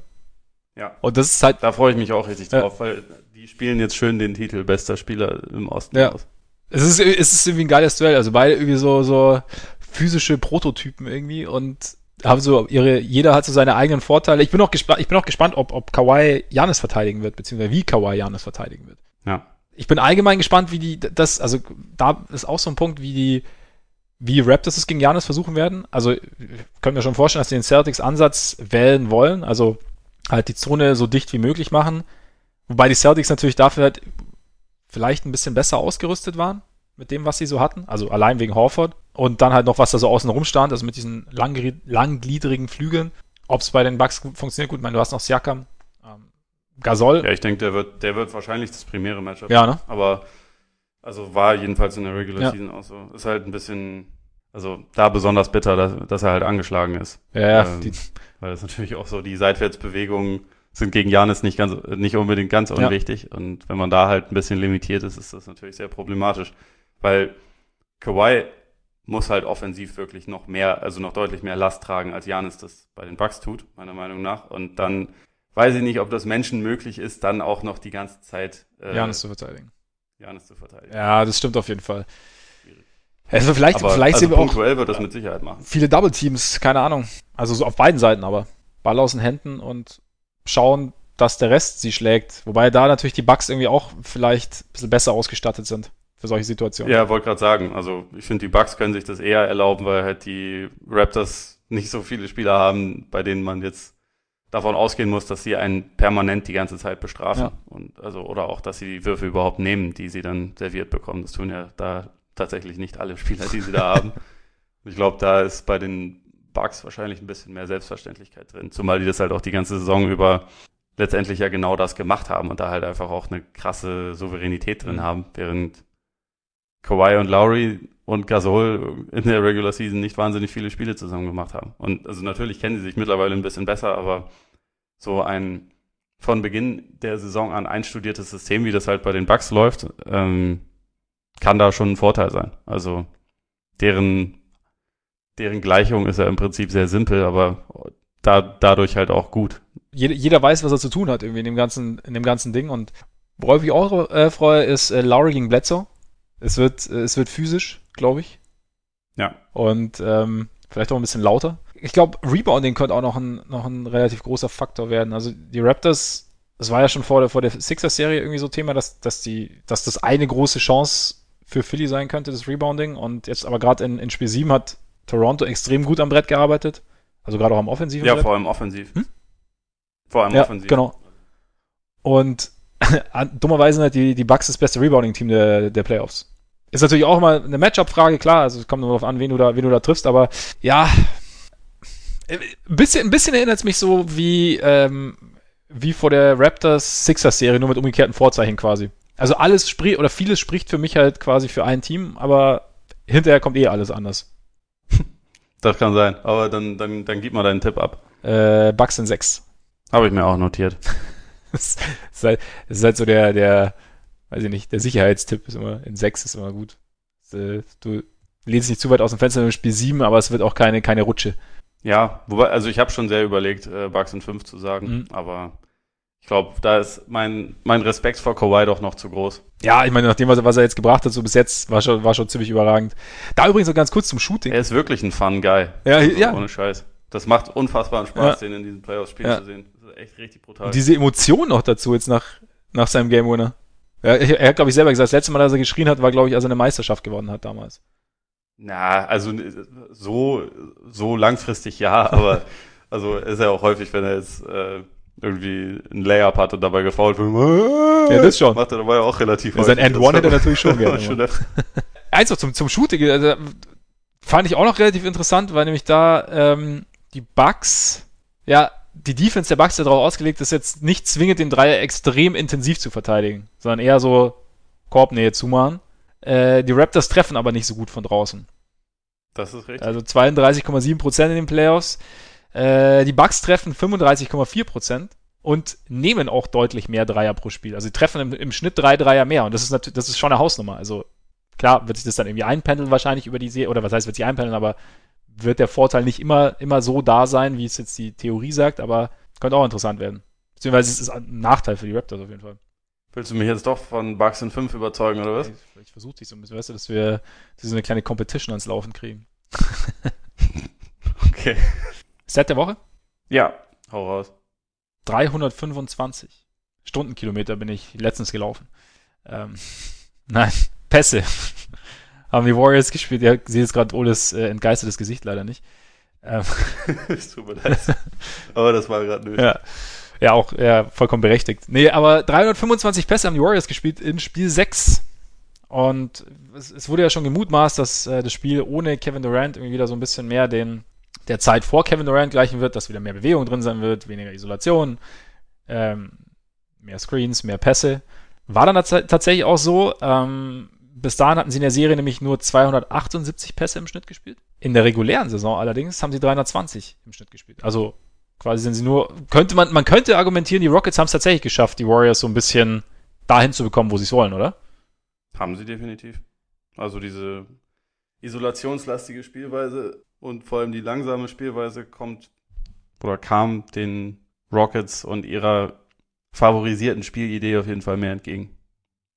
Ja, auf jeden Fall. Und interessant ist aber auch noch ähm, dazu, dass 2016, also quasi vor Durant, haben die Warriors in den Playoffs 315,5 Pässe pro Spiel gespielt. Das heißt, sie haben quasi in der Regular Season mit ihm, also es ist gar nicht so, dass, wenn man nur diese eine Statistik betrachtet, ist es gar nicht so, dass sie ihre Identität komplett geopfert hätten. Nee, natürlich nicht komplett. Aber, Aber natürlich ein bisschen. Ähm, also es ist seit, seit Jahren, wenn man irgendwie mit denen ansatzweise mithalten will, dann muss man eigentlich versuchen, das halt so langsam wie möglich ja. zu machen. Das haben die Cavs damals 2015 und 2016 auch gemacht. Also versucht. Versucht, ja.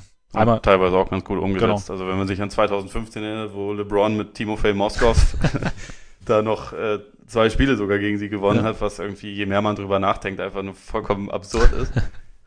ähm, da, also das war ja auch pottenhässlicher und langsamer Basketball, den man, den er ihnen halt aufgezwungen ja. hat und was die Chancen, die eigentlich kaum vorhanden waren, halt maximiert hat. Ist jetzt halt die Frage, ob die Blazers das, ob die Blazers da auch in der Lage dazu sind. Nope. das, das, das, die Frage kann ich dir ganz schnell beantworten. Gut, hätten wir das. Nüchtern betrachtet tut man sich ein bisschen schwer, den Blazers große Chancen einzuräumen, oder? Zu überraschen. Ja, ich meine, es gibt halt so ein paar Ansätze, wenn man äh, den Case für sie machen will, wo man, wo man schon ansetzen kann. Also, dass man bei Durant halt einfach nicht weiß, wann er zurückkehrt, dass die Warriors halt immer noch dünn sind und dass vor allem so einige Leute, die da jetzt in Game 6 über sich hinausgewachsen sind, das vielleicht nicht unbedingt in jedem Spiel über eine gesamte Serie tun werden. Also McKinney, Cook, äh, Livingston, auch dass Iggy 5-3er trifft oder so, kommen jetzt wahrscheinlich auch nicht in jedem Spiel vor. Das ist sowas, die Defense äh, gegen den, gegen den ähm, Backcourt der Blazers ist traditionell relativ schwierig. Also die haben auch in, über die Jahre gegen die Warriors schon oft ziemlich krass aufgedreht und ich denke, das werden sie auch jetzt tun. Die Blazers sind ganz gut im Offensive Rebound, die Warriors sind schlecht im Defensive Rebound. So, okay, kann man ansetzen. Man kann auch sagen, Curry ist äh, bei aller Genialität echt dumm, wenn es darum geht, Fouls zu vermeiden. Warum und, eigentlich? Ähm, Weißt? Weil er, glaube ich, das oft ein bisschen persönlich nimmt, dass er so den, den Ruf hat, irgendwie weich zu sein und dass er deswegen auch häufig gegen halt die guten Guards schon selber verteidigen möchte und sich da dann, dabei dann halt einfach nicht zurücknehmen kann. Und vor allem, der vergisst das, wenn er, wenn er schon zwei Fouls auf dem Konto hat, Ende des ersten Viertels oder Anfang des zweiten Viertels, dann er spielt genau gleich weiter. Ja. Also, das ist halt das Problem. Deswegen muss man, muss Curry ihn da manchmal vor sich selbst schützen. Und ob die Warriors das dann über eine ganze Serie hinkriegen, ähm, wenn er quasi auf der Bank sitzt und sich da selbst rausgenommen hat, Offense zu fabrizieren, müsste sich auch erstmal zeigen. Aber für mich spricht trotzdem eigentlich fast alles Logische für, für Golden State. Weil Portland einfach defensiv nicht besonders gut ist und äh, Golden State offensiv ganz gut ist. Nach wie vor. Nach wie vor, ja. Also ich, ich, bin, wenn, wenn man noch was dazu hinzufügen will, vielleicht noch, wenn man äh, Richtung Lillard geht, dass ihm vielleicht das Matchup wieder besser, also du hast ja gerade schon gesagt, ähm, dass, dass die Guards schwer sind, dass sich Gold State in die Guards schwer tut, aber dass ihm das Matchup an sich einfach besser liegt. Jetzt als Denver zum Beispiel, weil einfach diese kleineren, agileren Verteidiger, also hat, hat Golden State nicht, sie haben zwar Iggy und sie haben äh, Thompson und sie haben Green, aber das passen, die passen, glaube ich, zu Dame ein bisschen besser einfach, als jetzt Craig zum Beispiel oder, oder Harris. Aber bei Lillard bin ich halt gespannt. Also er, er wirkte schon irgendwie müde, fand ich jetzt während der Serie. Ja, fand ich auch. Und jetzt ist halt die Frage, ob das jetzt irgendwie, ob es abgesprochen war, gesagt, okay, CJ, ich mache Runde 1, du machst Runde 2, Runde 3, ich wieder. Oder Runde, Runde 3 machen wir zusammen. Oder Runde 3 machen wir zusammen, genau. Oder ob er halt wirklich irgendwie gerade ein bisschen, bisschen platt ist einfach. Ich weiß es nicht. Ich fand es auch in Spiel 7. Ich glaube, ich glaube, es hatte schon auch relativ viel damit zu tun, dass die Nuggets ihn halt ziemlich konsequent, äh, konsequent getrappt haben ja. und er dadurch halt auch einfach wenig Land gesehen hat. Das, da kann ich mir auch vorstellen, dass die Warriors das gar nicht unbedingt so machen, weil das nicht unbedingt ihr Spielstil mhm. ist. Und ähm, dass er da dann vielleicht wieder ein kleines bisschen mehr Freiheiten bekommt. Ja, es kann, klar. Aber er, er wirkt, er wirkte auf jeden Fall auf mich auch eher, eher ein bisschen, bisschen überspielt in der ja. Serie. Da bin ich ja gespannt, ob, ob, sich das jetzt wieder so ein bisschen ändert. Ich meine, die Pause ist jetzt zwar zwei Tage, aber jetzt natürlich auch nicht. Nee, nee jetzt ist ganz normal, normaler Rhythmus weiter. Dienstag ist ja schon das nächste, ne? Ja. ja also von daher hat er gar keine große Pause. Also, aber vielleicht war es, vielleicht ist es auch wirklich nur so, dass es halt dem, dem Spiel der, der, der Nuggets geschuldet war, dass sie einfach gesagt haben, okay, sie, es läuft mit McCollum und sie nehmen ihn so ein bisschen mehr als Decoy, als ähm, dass sie da permanent halt Gefahr laufen, dass er getrappt wird und dann vielleicht irgendwie dann, dass, dass, dann, dass die Nuggets dann irgendwie doch einen, einen Turnover erzwingen.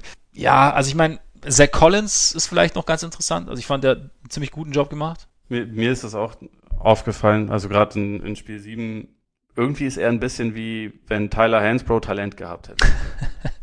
also so die, die, die Spielweise und auch so dieses permanent irgendwie agro sein, das, das erinnert mich voll an Psycho T. Aber er kann halt dazu auch noch richtig spielen. Also er trifft dann gelegentlich sogar mal einen Dreier, ist äh, athletisch und schnell und eigentlich, wenn man ehrlich ist, ist er gegen Golden State der einzige Big der Blazers, dem ich da zutraue, wirklich auf dem Court einigermaßen klarzukommen, also in der Defense. Das Problem bei ihm ist aber halt noch extremer als bei Curry, dass er halt unfassbar viel fault ja. und deswegen einfach nie wahnsinnig viel spielen können wird. Also und dann hast du halt gleich wieder mehr Enis, der gute Playoffs spielt, der von den Warriors eventuell ein kleines bisschen konsequenter attackiert ja, wird als von den anderen Teams. Äh, und Myers Leonard, der ja, irgendwie auch noch da ist. der auch noch da ist, auch hin und wieder auf dem Feld steht. Ja, aber ich glaube, das, das könnte jetzt so die Serie sein, in der Kanter wirklich, also in der es wirklich schwer wird für Kanter. Muss. Muss, ja. Also. Also ich meine, sonst wäre ich ein bisschen enttäuscht von äh, Curry und Raymond. Aber so, dass deren, deren Pick and Roll mit Kanter involviert ist halt eigentlich, ja, dürfte relativ übel ich, werden. Ich, ich, sitz, ich sehe irgendwie Draymond schon mit breitem Grinsen im Videoraum sitzen. Ja. Bei, Wahrscheinlich. Mit breitem Grinsen wäre der irgendwie gerade ein Huhn erwürgt oder so, einfach um runterzukommen ja, oder so. Genau, genau. Ja, also ich meine, ja, es ist, ich glaube nicht, dass es jetzt, ich glaube nicht, dass es komplett, also dass sie mit in den Boden wischen werden. Ich, ich, ich tue mich irgendwie auch schwer jetzt, also gerade auch aufgrund der, der Defense von Portland, die gegen Denver aber teilweise sogar funktioniert hat, fand ich, aber ähm, ja, aber das lag für mich immer mehr daran, dass halt die Nuggets ihre offenen Würfe ja, klar. Also dann, du siehst natürlich, dass weil sie haben sich eigentlich immer gute Würfe erspielen können. Also außer jetzt am Ende von Spiel 7, wo sie halt einfach auch die Ideen völlig verloren ja. haben. Aber insgesamt hatten die so viele offene Würfe in dieser Serie gefühlt oder zumindest okaye Würfe. In den Spielen, in denen sie da einigermaßen souverän getroffen haben, hat Portland halt auch jeweils verloren. Die Warriors werden wahrscheinlich regelmäßig relativ gut treffen. Weil man es ja auch nicht weiß. Traust ihnen zumindest auch zu. Ja. Weil ich irgendwie Steph Curry und Clay Thompson noch, noch ein kleines bisschen mehr vertraue als Jamal Murray. Was? Oh. Noch. Noch. Noch halbes Jahr noch, dann sieht, die Geschichte ganz anders aus. Ich bin noch ein bisschen gespannt auf die Rotation der Blazers, weil ich fand es jetzt in, also gut, klar, gegen Ende der Serie hast du dann irgendwann so alles mal durchprobiert und dann hast du gemerkt, okay, das funktioniert besser, das funktioniert weniger gut, aber dass halt Amino und Harkless so in der zweiten Halbzeit nur noch ganz, ganz wenig gespielt haben, Harkless dann noch ein bisschen mehr, fand ich schon ganz interessant. Also ich bin gespannt, was Dots da irgendwie versucht, versuchen wird auszupacken, wobei wahrscheinlich starten erstmal wer die üblichen Verdächtigen, zumal ja Rüdiger Nachbarschaft, müssen wir erstmal schauen. Müssen wir erstmal schauen. Das wäre das wäre natürlich bitter, wenn er sich jetzt äh, nochmal richtig verletzt ja. hätte. und nicht zur Verfügung steht. Also ich meine, es sah nicht gut Weil- aus, weil es war wirklich so deutlich überstreckt, hat man es gesehen und dann auch noch mit so einem, also plötzlichen Druck drauf und also er, er sah, ja gut, er lag halt am Boden und, und sah nicht so aus, als, als könnte er da, als wäre er da komplett ohne Schaden irgendwie davon gekommen, aber vielleicht war es ja trotzdem irgendwie nur eine Verstauchung oder so und dann Auf jeden Fall Prayers ab für Rüdiger Nachbarschaft. auf jeden Fall. Er hat seinen Namen auf jeden Fall rehabilitiert und nicht, nicht den Spitznamen, den wir ihm gegeben haben, sondern den, den richtigen. Den echten. Also Genau. ist ja auch Free Agent im Sommer, deswegen kann man ihm da auch wirklich nur Glück wünschen, dass es schnell wieder, wieder besser Ja. wird. Und ansonsten muss es halt Steph regeln und zeigen, dass er von seinen Eltern mehr Liebe verdient hat Ja. als Steph. The real Curry quasi. Quasi. Ja, ich, ich glaube schon, dass die Warriors machen werden, aber die Blazers-Saison hat halt so eine Dynamik angenommen. Keine Ahnung. Deswegen vielleicht wird's enger, als wir denken. Weißt du, wie ich meine? Ich weiß, was du meinst, aber ich glaube nicht. Du glaubst nicht. Ich glaube, also höchstens, wenn halt die Warriors wieder in so einen Chill-Modus schalten, was, was ihnen ja zuzutrauen ist, aber ich glaube eigentlich nicht, dass sie das in den Conference Finals noch machen. Wobei, denken sie sich vielleicht, okay, wir haben die Rockets aus dem Weg. Jetzt können wir uns erstmal wieder zurücklehnen und dann. Aber die wollen doch wahrscheinlich auch Kräfte sparen für den Griechenbomber, der dann äh, eventuell eine Runde später auf sie wartet. Von daher. Nee, ich glaube schon, dass sie das halt mit vollem Ernst Ja. angehen werden und dann, dann sehe ich sie schon klar im Vorteil. Also ich habe Warriors in fünf. Ich auch, aber das können wir jetzt nicht nochmal machen. Mache ich jetzt, weil ich jetzt, weil ich jetzt gerade so diese, diese Hoffnung Richtung Portland gedreht habe, ich mache Warriors in sechs. Sagst jetzt Warriors in vier. ja, genau. ich mache Warriors in sechs. Lillard gewinnt eins und McCollum gewinnt eins und dann, Eins gewinnt Evan Turner. genau. Der gestern, gestern tatsächlich Geiles mitgewonnen Spiel. Also geiles viertes Viertel Ja. hat gemacht. hat. Ja, eiskalt von der Linie. Gewühlt unterm Korb. War nicht schlecht. Hast du noch irgendwelche großen Erkenntnisse, die du unbedingt loswerden wirst, bevor wir uns endlich der Lottery widmen und ähm, schon mal die äh, Bulls-Tricks mit Zion Williamson endlich drucken, äh, produzieren können? Nö, äh, einzige Erkenntnis, die, die ich finde die Playoffs echt geil. Ja. Also ich hoffe mal, dass es ansatzweise auf dem Niveau weitergeht. Ich kann es mir vorstellen, dass es zumindest im Osten auch wieder eine, eine echt gute Serie wird.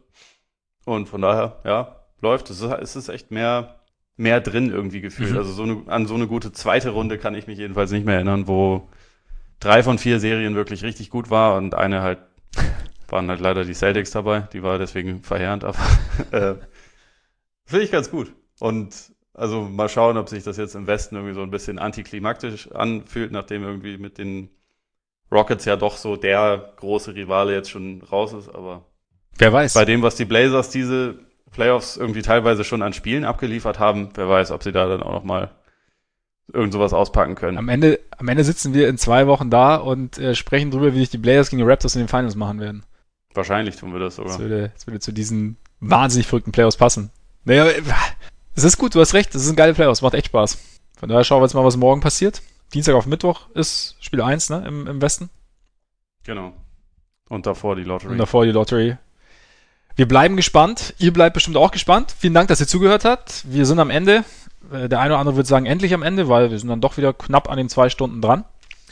Und ja, wir hoffen, es hat euch gefallen. Wir hoffen, äh, ihr seid auf dem neuesten Stand, was ähm, angelnde Teams angeht, was noch spielende Teams angeht. Und wir hoffen natürlich auch, dass ihr es weitererzählt, sollte euch, eu- sollte es euch gefallen, dass ihr auch nächste Woche wieder reinhört. Wir werden sicherlich am Montag wieder bei euch sein, sollte nichts passieren oder nichts dazwischen kommen.